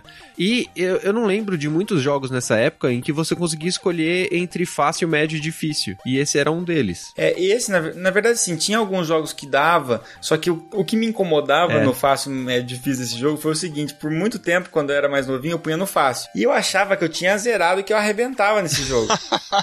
só que o fácil nesse jogo, que é o Practice, na verdade, não é nem easy que eles colocam lá, é um modo em que tem menos fases, né, cara? Sim, era muito sacana. Era muito sacana. bacana. Mas a ideia, a ideia é legal, cara. A ideia é legal, porque As fases fáceis. você faz o cara jogar. É como, é, era quase que uma amostra grátis aí, né? Não, e, e, cara, a gente tem que falar uma coisa: todos os jogos da SEGA que, que, uh, que saiu, que elas fizeram pro, com, com os personagens da Disney, cara, é, é são sensacionais. Quackshot, World of Illusion. Até o Fantasia, que é difícil, mas eu acho ele lindo graficamente, cara. Mas Cast of Illusion, cara, Cast of Illusion, ele é, cara, é incrível. Eu tinha vontade de comer bolacha de traquinas. E um que, um que tava na minha lista, que eu já vou até puxar junto, já vou deixar aqui junto, dois da lista, já mata de uma vez, é World of Illusion, que veio depois para jogar de dois, um jogo fantástico com o Donald e o, Mickey, e o Quackshot, que para mim, assim, é uma pérola também, cara. Justamente, o, inclusive o World of Illusion seria a minha menção dessa rodada, né? Mas então, continua aí, manda ver. Falemos sobre o Cast of Illusion. Não, então, eu amo o Quackshot também, cara, mas só lembrar Cast of Illusion... E você ia falar Quackshot agora, ô, ô, Valina? Eu, eu, tinha vontade de comer de chocolate quando ia naquela fase do, do, do doce ali, cara. Que, cara, ah, sim. Dava, você ficava com fome, cara. Você vê as barras de chocolate. Você, nossa, cara, é, é, muito bem feito. Ah, todo mundo, né, cara? E falando dessa ligação da, da Disney com o Mega Drive, né? E também no Super Nintendo, mas a gente teve aí com o Mega Drive uma ligação muito forte. Esses jogos, mas também as adaptações de alguns filmes. E aí cabe ressaltar o Rei Leão, que é foda e é o mesmo jogo no Super Nintendo e o Mega Drive. E o Aladdin polêmico. Não, já falei sobre essa polêmica em todos os outros casts, mas assim, eu amo o, Aladdin do, do Mega e eu acho que aí um cara merece um prêmio que é o David Perry. Ele fez uma técnica chamada Digi Digicel e ele pegou para conseguir empregar o traço dos artistas da Disney no Aladdin. Então quando você olha o Aladdin do Mega e vê o traço, é o traço do Aladdin do, do do filme, cara. Diferente do Aladdin do Super Nintendo, por mais que seja divertido também. Inclusive, realmente, cara, isso, isso que você ia falar é, cara, uma coisa assim, tipo, meu, foi a Capcom que fez o do Super Nintendo, nem assim conseguiu superar o traço do, do Mega Drive. E foi esse cara, o David Perry, que também programou Cool Spot, que é um jogo divertido. Comentários, E uh... Earthworm Jim, que dispensa é, comentários, né, cara? Primeiro jogo Cell Shading da história, é isso? é, é o avô do Cell Shading. É verdade, cara. Tem essa cara mesmo, verdade. Beleza, então Cast of Illusion do Renato e você, Leandro? É um jogo que muita gente conhece, que não conhece vale a pena conhecer. É um jogo de moto, de motinho, só que ele não é apenas motinho, ele tem porradaria, que é o clássico Road Rash, cara. Meu último já foi, é. Meu último, meu, meu último da lista já foi. o, o, que acontece? Quem não conhece é um jogo de moto, assim como o Super Hang-On, né? Mas só que o seu motoqueiro ele pode dar socos e chutes e pontapés. E você vai passando pelas fases, vai é, ganhando dinheiro, pra trocando de moto tudo mais. Só que acontece, eles conseguiram deixar os dois lados bons. Eles conseguiram. A jogabilidade em moto é, é, muito legal, a corrida, né? A sensação de velocidade do game é excelente. O cenário de fundo é um game feito assim graficamente muito bom pro, pro Mega Drive, né? E, e a sensação e esse esquema de a diversão de você brigar, derrubar os adversários, ou se vê um carro na contramão, ou um carro na sua mão, você atropelado. Quando você é atropelado, você cai, corre pra moto, pega a moto e, e levanta e vai vai indo, né? Então, cara, é um jogo assim pra você ficar virar sábado à noite jogando, cara, é muito divertido. A trilha sonora também é sensacional, é um rock muito, muito legal, cara. Tá me dando até vontade de jogar aqui, cara. cara, é uma pena que eles pararam com, com, com essa franquia, não sei por que que não, não, volta, cara. Essa é uma franquia que ela, ela desandou um pouquinho, né? Porque assim, ela foi muito forte no Mega Drive, depois teve, se eu não... Ela teve um, dois e o três no Mega Drive, né? Exato, e eu gosto, eu sou muito fã do 2, o 3 eu acho acho que melhorou muita coisa e também você passeia pelo mundo, né? Tem várias fases diferentes, mas eu, eu, alguma coisa no gráfico me incomoda no 3, eu não sei o que é. E tem as versões também que saiu pra, acho que, pra Sega CD, que dizem que é muito boa. E depois veio PlayStation e, e teve pro Nintendo 64 também, mas assim, ela foi meio que se perdendo. É, a, a, as versões do, do Mega Drive, dos seus acessórios e, e tal, são, cara, as melhores versões e é muito divertido. Uma coisa que demorou muito tempo a aprender era como jogar multiplayer desse jogo, cara, porque não é na mesma, não é na tela inicial que você tem lá single player, multiplayer. Você tem que entrar no Options e no Options tem um multiplayer, cara, é muito bizarro. É, é, exatamente, cara. E, puta, mas era sensacional. E você tinha password, o primeiro tinha password, que era aqueles números, cara, acho que são 16 dígitos até mais, cara, que você tinha que ficar anotando. Porque você, é porque era um jogo longo, então você, você parava depois de uma hora, você conseguia passar várias fases, sei lá, e já tinha uma grana pra você comprar de moto. Daí você fala, puta, vou desligar agora, caralho, mas deve ter começado tudo de novo. Não, você tinha um password, mas você ia ficar anotando lá vários disso. Gigante, né? O password gigante. gigante. Nossa, cara, mas puta, é um jogo muito, muito bom, cara. Legal, legal. E aí, Bruno, você? Beleza, então, já que foi queimado aqui o Road Rash, só fazer uma pequena consideração antes de falar o meu jogo, mas rapidinho. O legal do Road Rash, é, que eu ia mencionar, não agora, mas também seria um da, dos que eu ia mencionar, é, além de, de, de, tudo isso que o Leandro falou também, são é, muitos obstáculos, diversos obstáculos variados, vaca, né, é, óleo na pista, pedra. Dropa, dropar a vaquinha é muito bom, usar a de rampa é muito bom, cara. Nossa, cara, muita coisa. Fora também uma outra coisa que não, não era todo jogo de corrida daquela época que tinha, que é o relevo, a, a montanha, a inclinação de subida, inclinação de descida. Muitos jogos só tinham curvas, né? Igual na época, sei lá, do, do de outros jogos antigos. E a sensação que te passa de velocidade, né, é grande assim, cara, entendeu? Porra, acho muito bom isso. E além de, de, de tudo isso, e mais essas coisas que eu falei, ainda tinha a questão das cutscenes, cara, de desenho, é, animação dos bonequinhos, assim. Você passava, você perdia, a,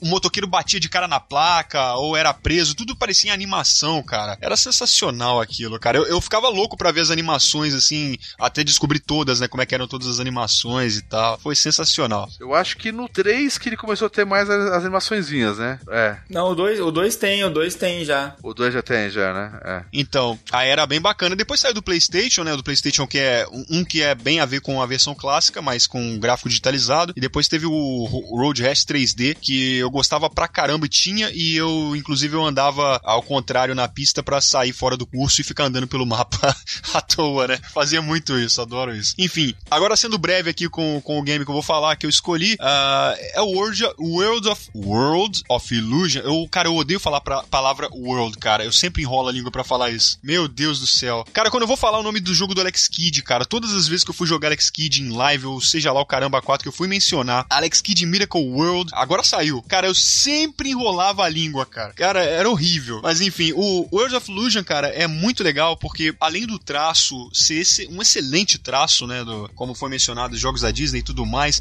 esse, eu não sei se ele foi feito a mesma técnica do Aladdin, mas o traço ficou muito, eh, muito Disney na minha opinião, assim, mais de... Eu acho ma até mais Disney que Aladdin, eu muito acho mais. É, é, muito bonito, cara. Cara, o, o, os jogos da SEGA eram mais Disney do que os da do que os jogos da, da, da, Disney na Nintendo, que era tudo a Capcom que fazia, deixava meio Street Fighter os bonecos da Disney, tá ligado? E, e o traço da, da SEGA, justamente, e na SEGA, cara, era outra coisa, cara. E além desse traço, essa questão do, do lúdico, né? Alakazam e tal, tapete voador, as músicas, os cenários. Cara, esse jogo era, meu, é, é incrível. Ele tinha uma ele, ele, tinha uma alma, os jogos da SEGA da, da, da, do Mickey tinha uma alma, uma, uma, uma coisa que não tinha os da, da, da Capcom, né, cara? É que tá, né? Não sei se é. Você jogando hoje, você criticando, analisando, você vê que não é. O feeling não é o mesmo, cara. São ótimos jogos dos dois lados, mas o feeling não é o mesmo. E na, na no Mega Drive, esse World of Illusion, com esse lado lúdico, cara, é, me conquistou, cara. Fora que tinha um modo para um player é, com o Mickey, um modo com o Pato Donald e um modo com os dois, cara. Então o fator game é, replay desse aí é sensacional. Ficou com o World of Illusion. Só uma curiosidade à parte, a minha filha tá com. vai fazer oito anos agora, né? E, e, de um ano e meio, dois anos pra cá, com seis, sete anos, que ela começou a, a, a se interessar tanto e, e, encontrar mais facilidade. Porque você pega uma criança, coloca um controle na mão de uma criança, ainda mais esses controles de Playstation Sim, é. botões, é difícil, né? Mas eu tenho orgulho de dizer que o primeiro jogo que a minha filha terminou comigo, há um ano e meio, ela tinha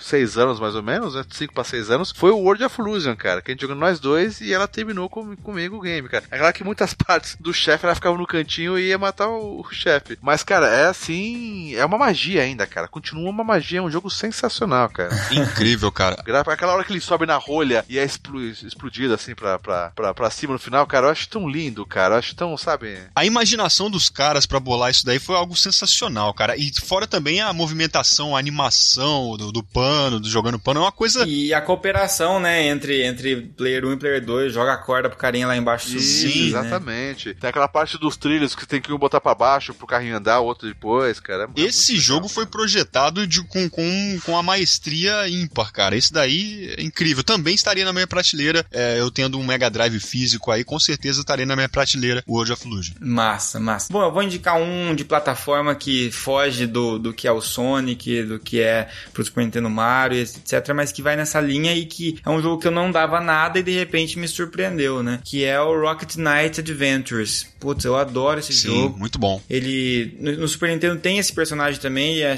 é, o jogo chama Spar Sparkster, né? No Mega Drive também tem o Sparkster, mas tem o Rocket Knight Adventure, que é um outro jogo, é o mesmo personagem, mas é um outro jogo. E esse Rocket Knight Adventure é o que eu gosto mais da jogabilidade. É basicamente, eu não sei que tipo de animal que é aquele, mas parece um rato, mas não é, sei lá, se é um marsupial, o que, que é aquilo. E ele usa uma armadura, né? E você consegue dar impulsos, é, você carrega e dá, e dá impulsos com a sua arma, né? Então é muito legal a jogabilidade, isso confere uma jogabilidade bem bacana. E é, aquela, é o clássico, o cavaleiro que vai salvar a princesa que é raptada. É aquela história de sempre que a gente tá acostumado a ver, mas que a jogabilidade, para quem gosta de jogo de plataforma, quem gosta de Mario, quem gosta de Sonic, não tem como não gostar, cara. É fantástico também. É um jogo bom mesmo. E eu faço uma menção honrosa com um jogo que eu acho que, não sei se vocês acham, tem muito tempo que eu joguei também, mas acho que tem um pouco a ver com a vibe desse Rocket Knight que chama Pulseman. Ah, Pulseman é legal. Que é um, um robô assim e tal. É, é bem da hora também, é nessa pegada de velocidade, ação, assim, é bem da hora também. E mais ou menos também por aí a gente tem o Vectorman também, né? Que é meio 3D, sim. mas legal pra caramba. Sim, sim, sim.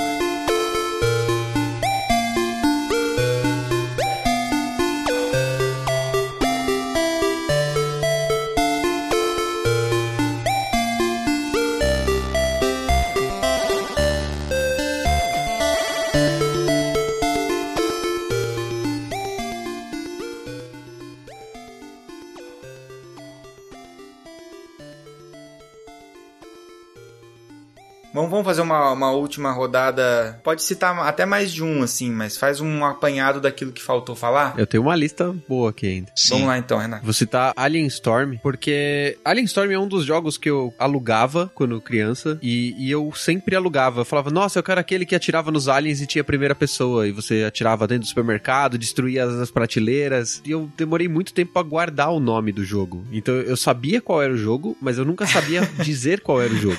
Era muito sim, engraçado. Sim. Isso eu tinha que ir na locadora para saber qual era, entendeu? Tipo, olhava a capa e falei, é esse aqui. Senão, bom, ele é um jogo de plataforma, você pode escolher entre três personagens, um robô, uma menina e um cara. Você tem armas, né? Tipo lança-chamas, lasers, etc. Você tem que matar alienígenas. Só que aí você vai entrar num prédio e aí ele vira em visão primeira pessoa, estático, né? Não, não é Doom. E você fica com um raio laser, né? Com, usando direcional ali, direcionando o raio laser nos, nos alienígenas que vão aparecendo, como se fosse aquele jogo de, de dar tiro em, em feira, né? Que você vai atirando nos patinhos. É. E só que na versão digital. Cara, era muito, muito divertido, cara. Eu, eu acho que eu nunca terminei esse jogo, mas eu não me importava. Eu só queria entrar e destruir as coisas no supermercado. Como é legal destruir cenário, né, cara? Destruir cenário é muito bom, né, bicho?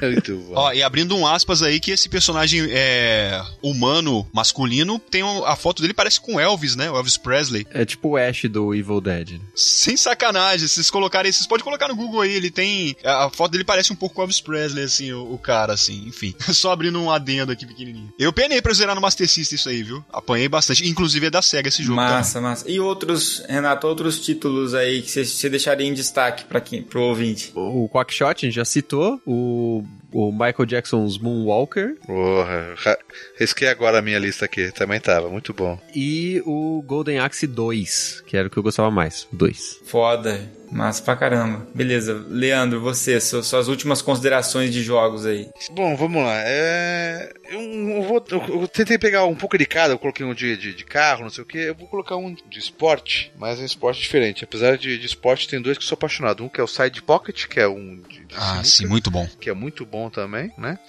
Tem a trilha sonora magnífica também. Só que esse foi muito é, multiversões, saiu para todos os consoles, né? E tem um que é do Evander Holyfield, que é de boxe, tá? Não sei se vocês conhecem. Ele, você tem a visão é, lateral do, do, dos. É meio de lado, mas é mó bem feito os carinhas, né? São super bem é feitos. É muito bem feito, cara. É um jogo você vai.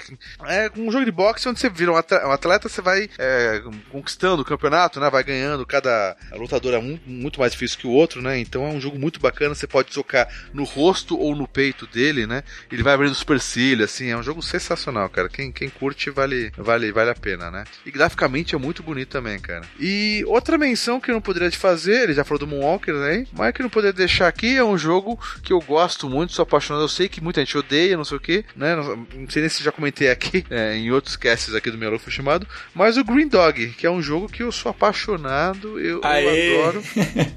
eu também curto, cara. Eu e você somos as duas únicas pessoas que gostam, né? Do mundo, cara. Então, tem uma historinha. O Bruno falou que o, ele gosta do Castlevania, que ele é bem dark, é bem, né? Eu, eu gosto do Green Dog exatamente pelo contrário. Ele é um jogo bem praia, bem aceso, bem alegre, né? E eu tenho, obviamente, um, um relato de um, um, motivo que eu gostei muito mais desse jogo. Eu acho um jogo bacana de plataforma, mas na época eu tava para repetir a. Acho que era a sétima série, não sei o que. É, não lembro qual era a série, não foi a que repeti, foi que eu fiquei de recuperação. E daí meus primos foram tudo pra praia, não sei o que. A mãe falou: ah, você não é pra praia você vai ficar aqui em casa, você vai ficar duas, três semanas até acabar a recuperação. Ou seja, eu falava com meus filhos no telefone, eles lá na Praia Grande, ah, tá uma barata aqui, né? Você comprou uma, aquelas plantas de isopor, sabe? Que você deixava a barriga toda assada, que você tinha que usar a camiseta, senão você assava a, bar a barriga, né, cara? Então os caras, eles iam pra praia, não sei o que, e eu tinha que ficar estudando, que tinha que ficar de recuperação em várias matérias. Só que a minha mãe falou, não, você pode jogar videogame e tudo mais, não sei o que. E à noite eu tinha alugado, um desses dias eu tinha alugado no final de semana, o jogo Green Dog, né? Então eu me sentia é, é, é, o meu momento na praia, ou seja, eu não tava na praia, mas quando jogava aquilo eu tava na praia, porque é um jogo praiano. Você é um personagem que você vai andando, você tem que recuperar partes de uma, de uma prancha de surf mágica, não sei o que, para conquistar uma, uma tchutchuca também da praia, né? Então ele tem todo um, um, clima delicioso. A trilha sonora é muito gostosa, não sei o que. O cenário, como eu falei, é tudo sol, praia, não sei o que.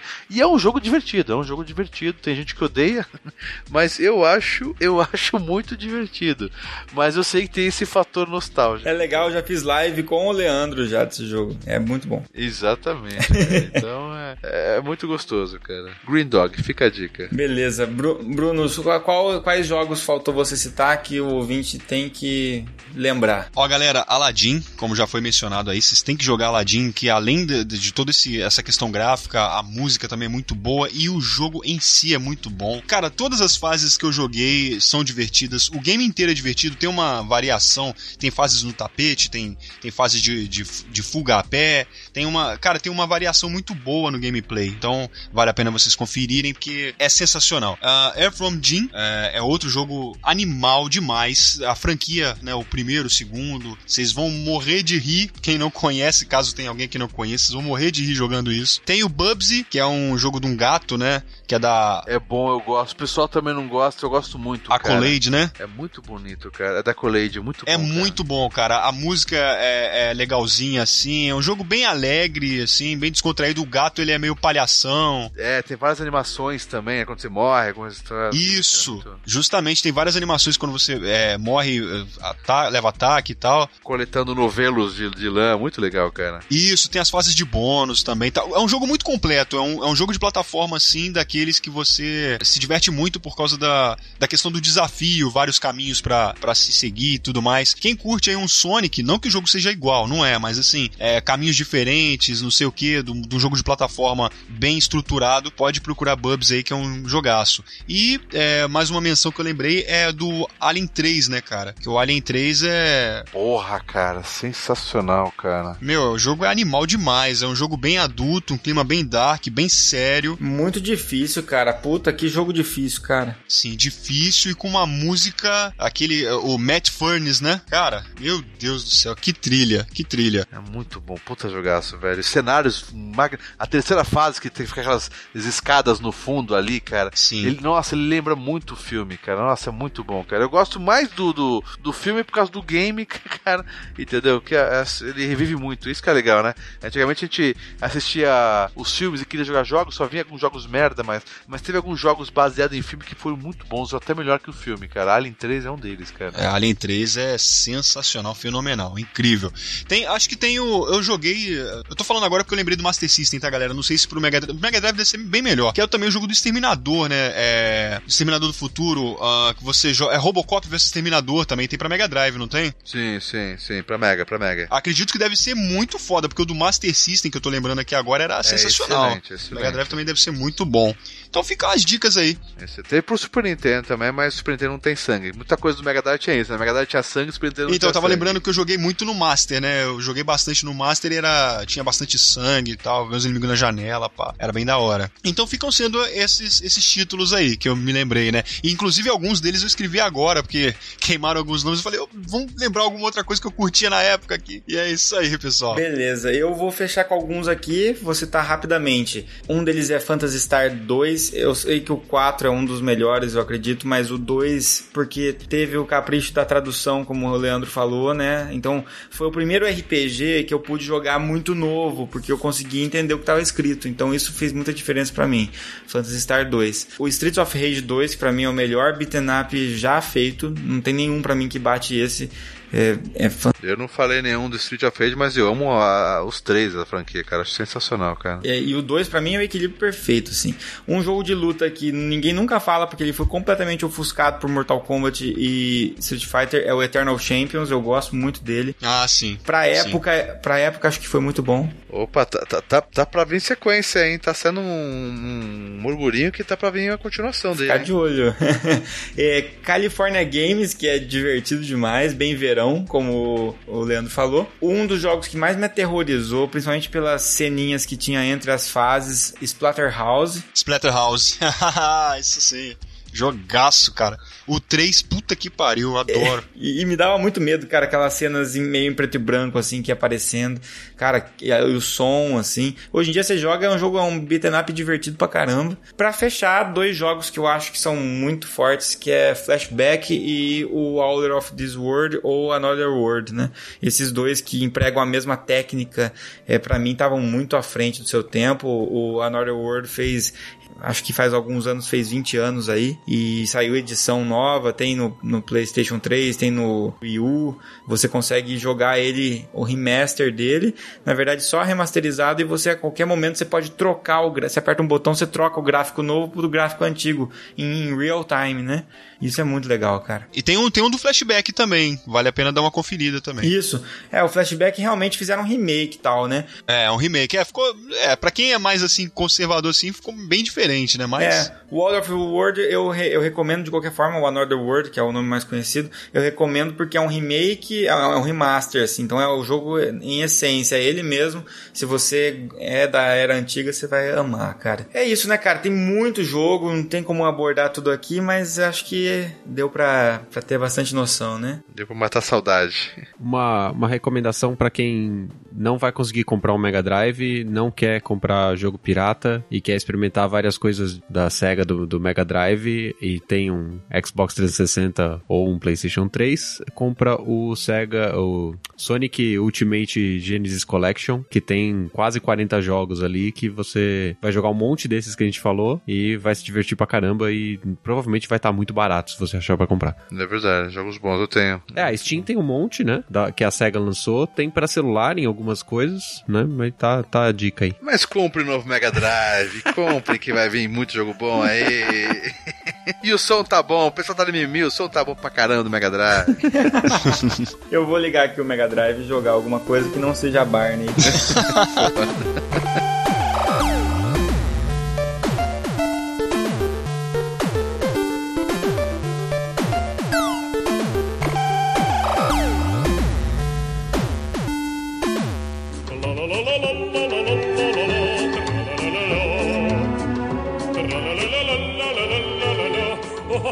Ah, Vanzita, zeramos o jogo, mas tem que entregar amanhã na locadora. Então, finalmente, hum. aquele momento triste, entregar a fita, né, de volta.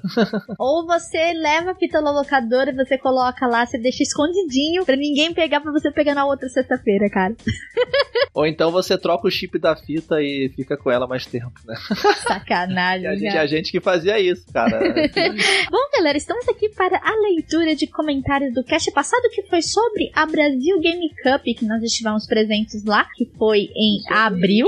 E sobre esportes, né? Falamos bastante sobre esportes, foi bem legal também. Principalmente sobre esportes e como o League of Legends domina o planeta, né? Brincadeira, a gente não fez isso não. Inclusive, eu vi até gente reclamando, foi até no, Devi no comentário do Deviante, que esses comentários do Deviante vão ser respondidos diretamente lá no República Deviante, que lá é um outro podcast só sobre leitura de comentários do Meia Lua Cash, junto com o pessoal do SciCash e do Missangas, e também tinha Cabalhando também Contrafactual, enfim. Uhum. Vá lá, porque tem vários podcasts que eu vi muito bons lá no Deviante, todos os podcasts irmãos, então vá no Deviante. Mas a galera falou muito que, tipo, ah, vocês falaram muito de LoL, não falaram muito dos outros jogos. É porque como o LoL domina tanto no Brasil e é o mais popular, principalmente agora na mídia, com essa coisa de estar tá passando na TV, tudo mais, no jornal. Então a gente acaba falando mais do LoL mesmo porque é mais presente na nossa realidade. E o outro, o LoL, ele abriu as portas do esporte no Brasil. Querendo ou não, a galera não, não aceite ou aceite, independente, o League of Legends, ele abriu a porta do esportes dentro do Brasil. Eu mesmo sou do Dota, eu sou. Sempre joguei Dota, mas Dota 2, né? O Dota, inclusive, logo depois do cast, teve o, o time brasileiro foi lá com, é, competir lá no, na, na, Ucrânia, lá em Kiev, ganhou, se classificou em último, ganhou do primeiro classificado, dos melhores times do mundo, e tipo, foi muito foda, fiquei acompanhando os caras jogando ao vivo lá. Acabaram que perderam na próxima etapa, mas muito maneiro esse brasileiro, esses brasileiros estarem presentes, assim, sabe? Exatamente. Então, assim, é, vocês vão ver que no futuro isso vai ser muito promissor, porque o, o League of Legends abrindo a, as portas aqui no Brasil para o esporte, os outros vão vir logo em seguida, entendeu? Dota, é, Overwatch. O CS já é gigante no Brasil. O CS é, não é tão divulgado, mas o campeão mundial de CS é brasileiro, o time brasileiro. O GOT do ano passado premiou o jogador brasileiro do CSGO, entendeu? Hum, então,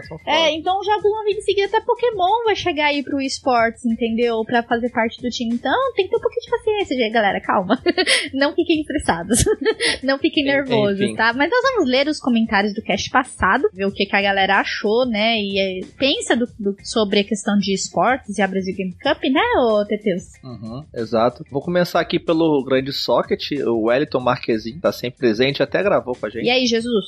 Ele veio e falou assim: Olha só, digo que mesmo tendo grandes amigos do outro lado, sempre o Team Bolacha maior vai detonar maior que o Team Biscoito. Porque a gente gravou com a galera do Rio, né? O Manel, meu amigo, e o Felipe também são lá do Rio, então ficou o Team Biscoito na parada, né? Mas é isso aí, cara. Chupa Team Bolacha. e ele fala: Parabéns pela cobertura desse grande evento que mostra que o esporte chegaram de vez e cada vez mais podemos ter fenômenos não só no futebol, né? E realmente tem que concordar que mesmo em grandes eventos a ala indie é que chama, a chama atenção, pois a curiosidade é algo impregnado na nossa alma e esses jogos geralmente exploram essas expectativas. Abraços delícias e bênção a todos. E falando em exploração, como será que o Caio vai estar nessa semana após o lançamento de Outlast? pois é, cara, tá chegando o dia do Outlast, né? Vocês vão... tá enrolando. É, você tá enrolando, enrolou muito. mas logo ele vai jogar. Fiquem tranquilos se você. Uhum. e valeu, Soft, pelo seu comentário. Valeu, um abraço. E eu vou ler aqui o comentário do, do Marinaldo, esperando uma call de emprego. Ele ainda está esperando. Tá esperando. Quando ele mudar, quero ver quando ele vai mudar o nick, né? Empregado. Tipo, Empregado assim, né? por alguém, né? Spoiler textão mesmo. Manel, tamo junto. Também odeio correr e no futebol, preferiria ir no gol também. Eu tenho uma experiência com esportes para contar. Tentei jogar um MMORPG, mas desisti toda hora vinha um FDP e me matava. Anos mais tarde tentei outro, só que depois do nível 20 sempre vinha o FDP e me matava. Daí desisti. o primeiro, eu não lembro o nome, mas lembro que tinha elfos e elfos negros. Era aqueles de lan house de computador com internet, mas que vive cheio de crianças. O segundo me viciou por alguns meses. O nome deste é Asa de Cristal. Inclusão pós-correção. Lembrei que foi assim que conheci Devil May Cry 3 Special, Special Edition. Zerei só pra poder jogar com meu Virgil, meu ídolo. E eu ainda curto bastante. Quanto aos cosplays, Moni tinha que apresentar o cospobre dela de Marguerite do Resident Evil 7. de resto, não tenho paciência para competição alguma, a não ser de speedrun. Aí fico até o fim. E Salvador não está diferente do Rio. Aqui tinha o centro de convenções, o melhor espaço, para não dizer único, para qualquer tipo de evento de grande porte. Estamos a duas edições, se bem me lembre, sem a Bienal do Rio. Os comentários. Se existem super-heróis Marvel na vida real, um deles é brasileiro. Se esconde sob a alcunha de Vanessa Reis, mas ninguém sabe ainda. ok, então, né?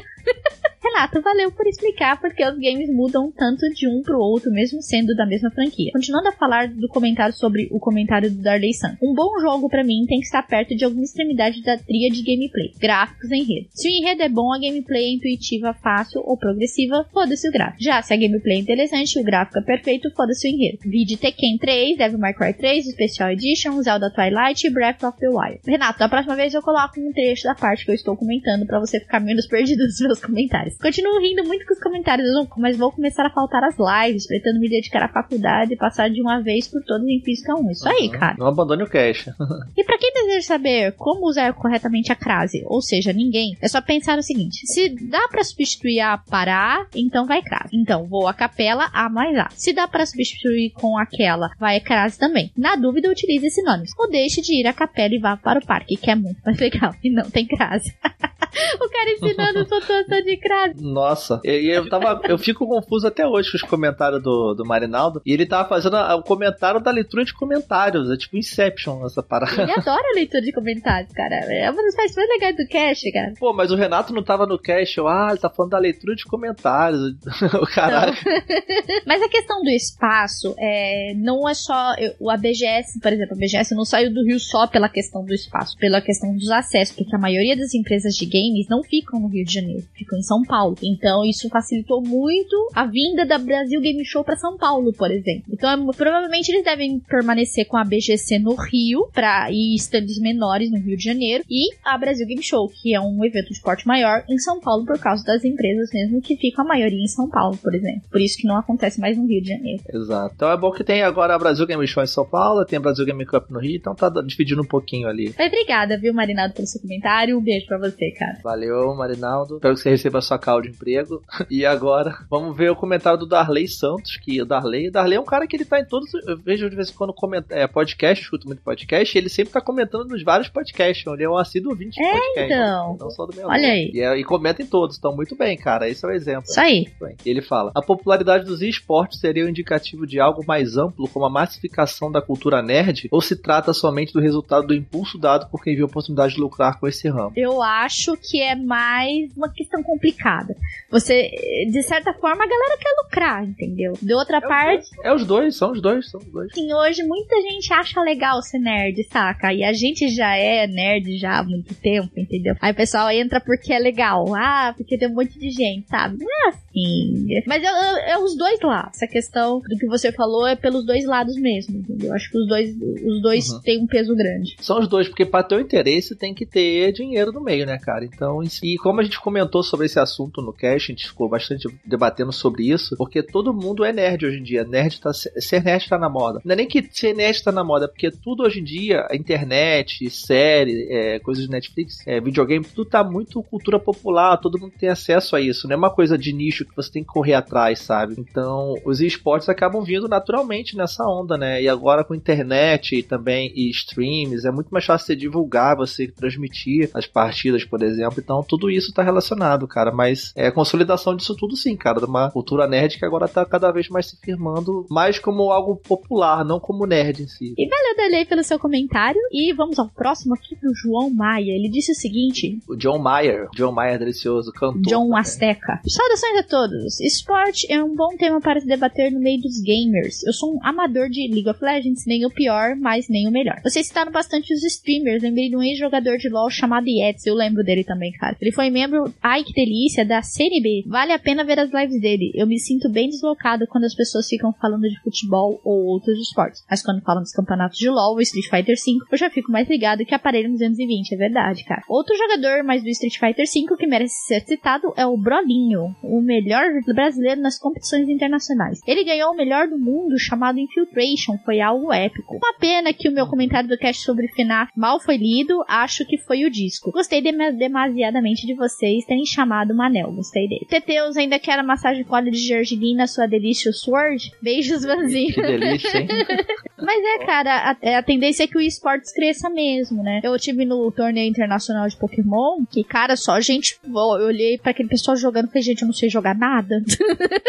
Ou seja, você vê, tem, tem pra todas as áreas, cara. O pessoal já fica League of Legends, mas tem, ó, Street Fighter, igual você citou, É, o próprio Pokémon aí que a Van falou, né? Então, cara, tem tipo uma área muito grande assim de, de esporte, sabe? É muito maior do que você pensa, que a gente pensa. Tem espaço para todo mundo, é isso que é mais exato, importante. Exato. Tem o, o, jogo proporciona você jogar contra uma pessoa, ele já é um jogo competitivo e pode ter vir a ter, a ter torneio, etc. Entendeu? Ele tem uma proporção que se tiver um investimento, tiver procura, sim, vai ter um, um torneio com o esportes daquele jogo, entendeu? Exato. E é muito bom assistir campeonato de Street Fighter, igual ele falou. Tem a Evolution, né? A EVO, que é o maior campeonato de jogos de esporte do mundo, lá em Las Vegas. Aí tem os brasileiros que jogaram lá, ó, ele citou. É muito foda quando tem um brasileiro assim competindo com as lendas, assim, né? É muito maneiro mesmo. Também a gente fica animado mesmo, é muito bom de acompanhar. Que bom que você gostou do Manel. O Manel ele já participou lá atrás do Dark Souls e em breve vai estar aqui pelo Meloacast também, de novo. O Manel é um cara engraçado. Mas obrigado a todos que deixaram seus comentários. Vocês podem deixar aí comentários sempre pra gente que nós vamos ler, responder. E, gente, não se esqueçam de acessar nossos grupos, nossas redes sociais aí, grupos do Facebook,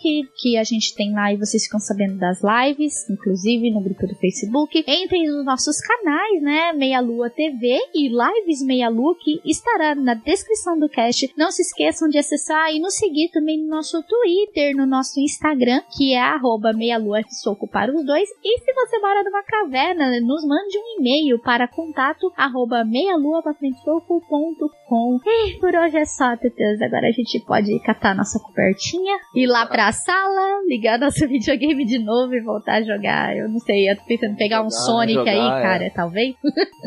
Sair correndo. Vou aproveitar aí, jogar de madrugada antes que a nossa mãe acorde pra ver que a gente tá jogando escondido, tem que ir pra aula. Exato, deixa a TV no, no volume baixinho, hein? não deixa a mamãe saber não. gente, um beijo pra vocês, até o próximo cast e fomos. Falou, tchau, tchau.